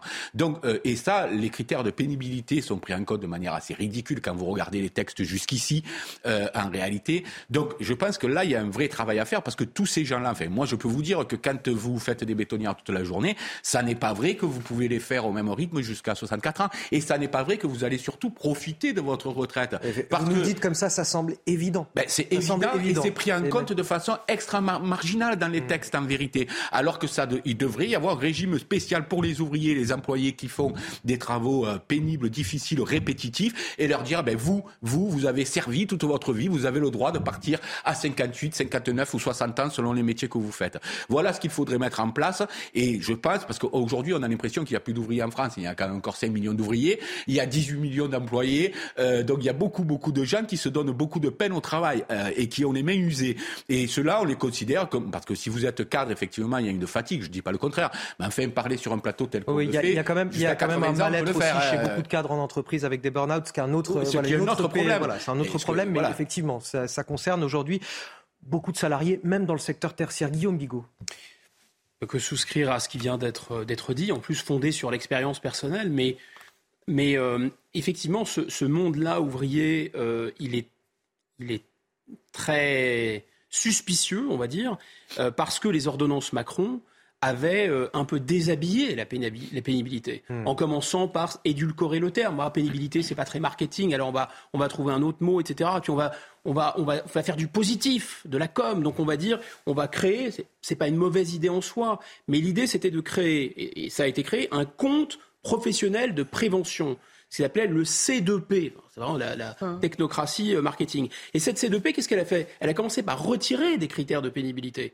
Donc évidemment, ces gens-là, ils disent, attendez, on va vers une arnaque là encore. On nous parle de pénibilité, mais vu ce qui s'est passé dans le passé, ça m'étonnerait. Donc ils ont retiré des critères. Et en plus, ce fonds, bah, c'est pas moi qui le dis, hein, la Cour des comptes 2022. Le C2P est un dispositif, je cite, sans ambition et non contrôlé. Seul un quart des salariés potentiellement exposés dans le cadre du C2P disposent d'un compte. 11% pour le bruit, 53% pour la nuit. Voilà, donc dans ces conditions-là, quand vous explique que 1200 euros, en fait, se rend compte que c'est c'est pas du net.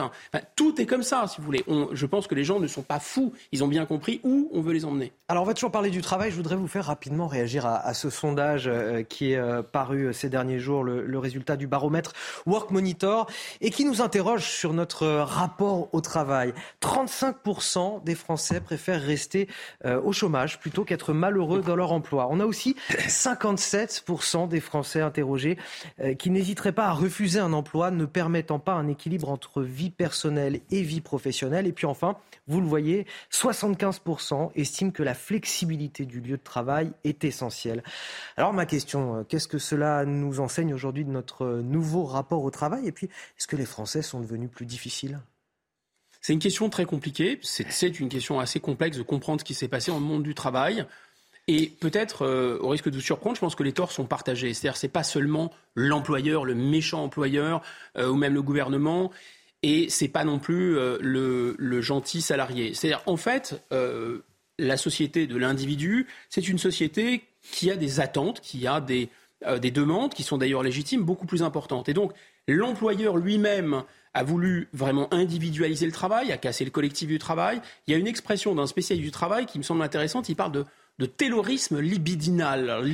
la libido, c'est le désir. Terrorisme libidinal, ça veut dire que les entreprises se sont cassées la tête avec des techniques un peu manipulatoires pour savoir comment motiver individuellement comment aller tirer le, meilleur de chacun. Mais en plus, il y a eu des méthodes de contrôle de la productivité, notamment avec des procédures, notamment avec du monitoring, notamment avec du numérique, qui ont fait que les gens se sont rendus, ont eu cette impression que finalement, on les, euh, ils étaient un peu transformés comme des, hamsters dans une expérience dans leur travail. C'est-à-dire qu'on on ne les considérait plus et on essayait de les manipuler. Mais en même temps, cette société individualiste, elle veut mettre du sens, elle veut mettre du loisir. Est-ce que c'est raisonnable? Est-ce que le travail, finalement, on peut vraiment nécessairement attendre de son travail qu'il l'épanouisse? Ça serait mieux, mais ce n'est pas garanti non plus.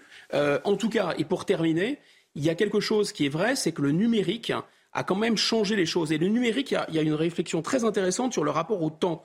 Il y a un auteur qui s'appelle Rosa qui parle de l'accélération de nos vies avec le numérique et du fait qu'il y a une famine temporelle. Les gens n'ont plus rien le temps de faire du tout. Et la retraite, c'est une espèce d'horizon où on se dit un jour viendra où j'aurai le temps. 9h45 sur CNews, c'est donc l'heure du rappel de l'actualité avec Elisa Lukavski. 17 millions d'euros, c'est la somme à laquelle Uber a été condamné a versé à 139 chauffeurs lyonnais de VTC. Les chauffeurs avaient saisi en 2020 les prud'hommes hein, pour faire requalifier la relation qui les louait à Uber liait à Uber en contrat de travail. Une condamnation d'ampleur et une décision historique selon l'avocat des chauffeurs de VTC. La firme américaine a annoncé sa volonté de faire appel. Une marche contre la réforme des retraites est organisée ce samedi à 14h à Paris, manifestation soutenue par la France Insoumise et où participeront une dizaine d'organisations de jeunes. Pour encadrer euh, cette manifestation, la préfecture de police devrait mobiliser 3500 policiers et gendarmes puisque 100 à 200 éléments radicaux sont attendus. Un ancien militaire américain a été tué en Ukraine. Ce membre d'une unité de commando d'élite qui avait déserté en 2019 a été tué euh, cette semaine. Annonce hier de la marine américaine. Il avait appartenu à la prestigieuse unité d'élite des Navy SEALs. La Navy peut confirmer qu'un ancien marin a été tué à Dnipro le 18 janvier, a déclaré dans un communiqué l'un de ses porte-paroles. Frédéric Durand, les Français ont-ils embrassé le droit à la paresse vanté par certains leaders politiques, pour ne pas les citer euh, Je rappelle cette enquête, 35% des Français préfèrent rester au chômage plutôt qu'être malheureux dans leur emploi, 57% n'hésiteraient pas à refuser un emploi ne permettant pas un équilibre entre vie personnelle et professionnelle. Qu'est-ce que vous en d'abord, D'abord, ce que disent les, les, gens que vous citez à propos du travail, je rappelle juste que dans la tradition de gauche, puisque ce sont des gens de gauche... Bon, allez, je vais donner le nom, je parlais de Sandrine Rousseau. Rousseau. Voilà, euh, il y a dans la tradition socialistes, on défendait le travail, on défendait les travailleurs. Donc ça, ça avait une place centrale. Pour répondre plus précisément à la question, évidemment, la société change. Mais il y a une chose qui ne change pas, c'est que les gens, lorsqu'ils vont au travail, ils ont besoin de se sentir utiles. Première chose. Et deuxième chose, ils, veulent que ce qu'ils font ait du sens. D'accord Aujourd'hui, et l'un et l'autre sont écornés. Évidemment, le travail devient de plus en plus précaire. On vous demande d'être mobile, de, n'être plus attaché à rien pour travailler, etc. Et puis, il y a une perte de sens parce qu'il y a une division telle du travail. Moi, je me souviens, je faisais un stage à l'AFPA pour poser du plaque au plâtre. Eh bien, il y avait ceux qui posaient le plaque au plâtre et ceux qui faisaient euh, les joints. C'était deux formations quasiment différentes. Ça veut dire que le travail a perdu de son sens. Les gens, ils ont besoin de travailler, de voir le produit fini, de voir ce qu'ils ont fait. Là, il y, y, a une incapacité à voir réellement le sens et l'utilité de ce qu'on fait. Et ça, c'est la vraie crise. Les gens ne sont pas feignants. Hein. Euh, moi, je, conteste tout à fait l'idée que les gens soient des feignants. Je pense qu'ils ont besoin de mettre du sens dans leur travail. Allez, on va passer au conflit en, en Ukraine avec vous, euh, Harold Iman, notre spécialiste des questions internationales. Les alliés occidentaux de Kiev ont annoncé une nouvelle livraison d'armes. En revanche, ils n'ont pas réussi à s'entendre euh, sur la livraison de chars lourds à Kiev. Oui, et curieusement, euh, les Ukrainiens ne sont pas si déçus que ça. Le président Zelensky voulait des centaines de chars lourds, c'est clair.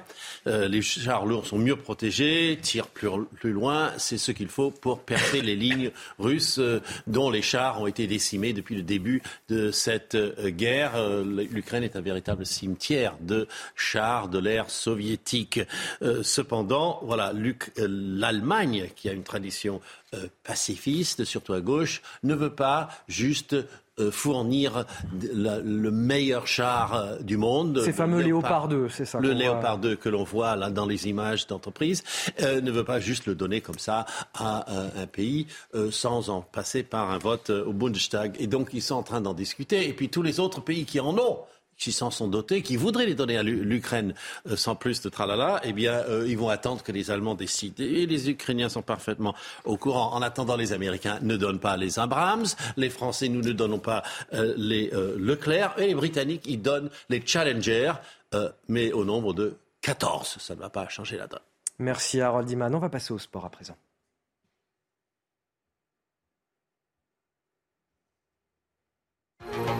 Cette année, les hommes n'ont pas fini de bouger. Votre programme sport avec Newman. Des Marseillais en pleine confiance dans leur jardin, fort de sept succès consécutifs. Des Marseillais qui, durant les 20 premières minutes, multiplient les occasions. La perte de balle de Mayer d'abord, dont ne profite pas Alexis Sanchez. Le superbe coup franc de la recrue Malinowski ensuite. Puis Nuno Tavares manque lui aussi le cadre Domination stérile, puis le match se rééquilibre. En seconde période, Rennes commence à être dangereux. C'est là que l'OM lance un contre-express. tout côté droit, trouve Matteo Gandouzi. 1-0, ce sont alors les Bretons qui multiplient les occasions. Marseille recule. Dans les dernières secondes, une ultime tentative, mais Assignon ne parvient pas à reprendre. Avec sérieux, l'OM s'impose et poursuit son parcours en Coupe de France. Cette année, les hommes n'ont pas fini de bouger. Votre programme sport avec Newman. Et voilà qui conclut une excellente matinale avec d'excellents chroniqueurs, Frédéric Durand et Guillaume Bigot. Merci à, tous les deux. On se retrouve demain dans la matinale week-end. Restez avec nous dans un instant. Bonjour docteur Millot, Brigitte Millot qui va vous parler de la mémoire. Une mémoire, ça se travaille, ça s'entretient. Elle vous dira tout juste après la pause. C'est dans un instant sur CNews.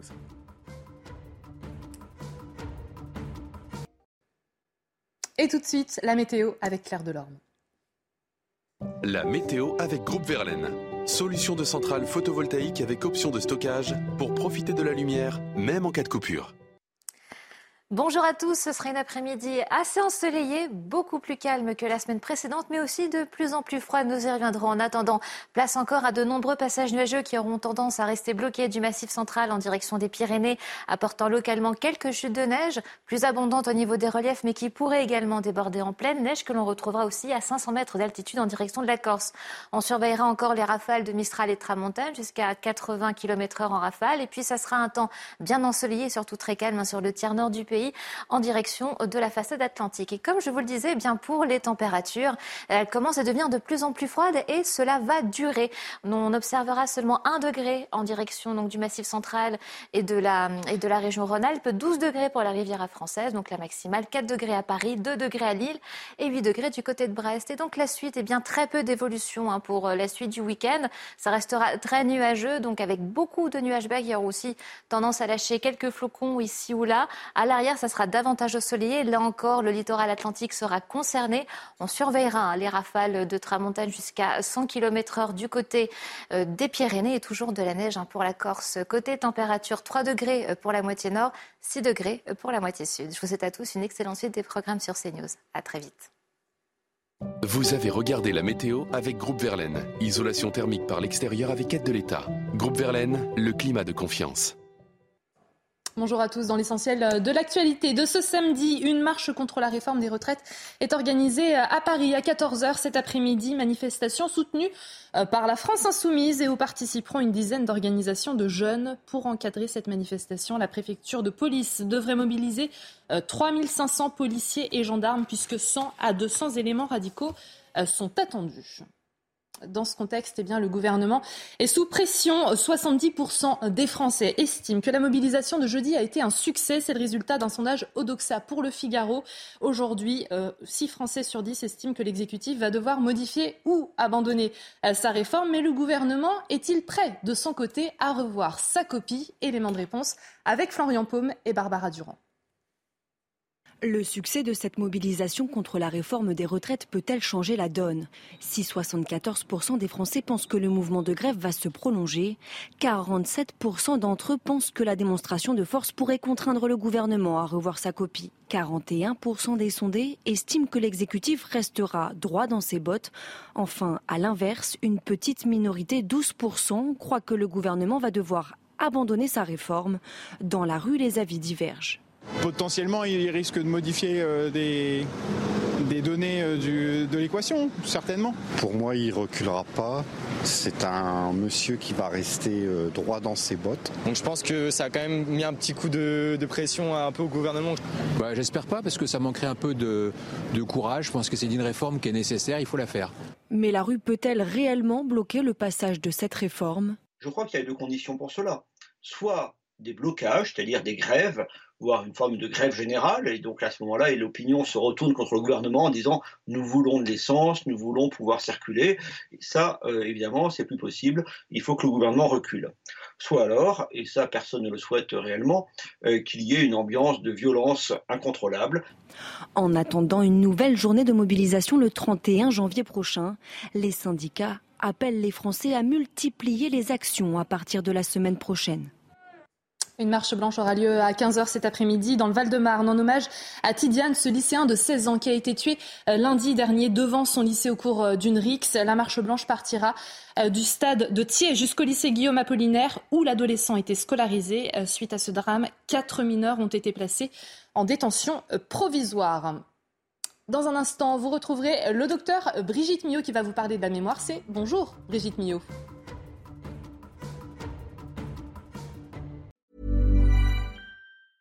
Hi, I'm Daniel, founder of Pretty Litter. Did you know cats tend to hide symptoms of sickness and pain? I learned this the hard way after losing my cat, Gingy. So I created Pretty Litter, a health monitoring litter that helps detect early signs of illness by changing colors, saving you money and potentially your cat's life. Pretty Litter is veterinarian developed, and it's the easiest way to keep tabs on your fur baby's health right at home. Go to prettylitter.com and use code ACAST for 20% off your first order and a free cat toy. Terms and conditions apply. See site for details.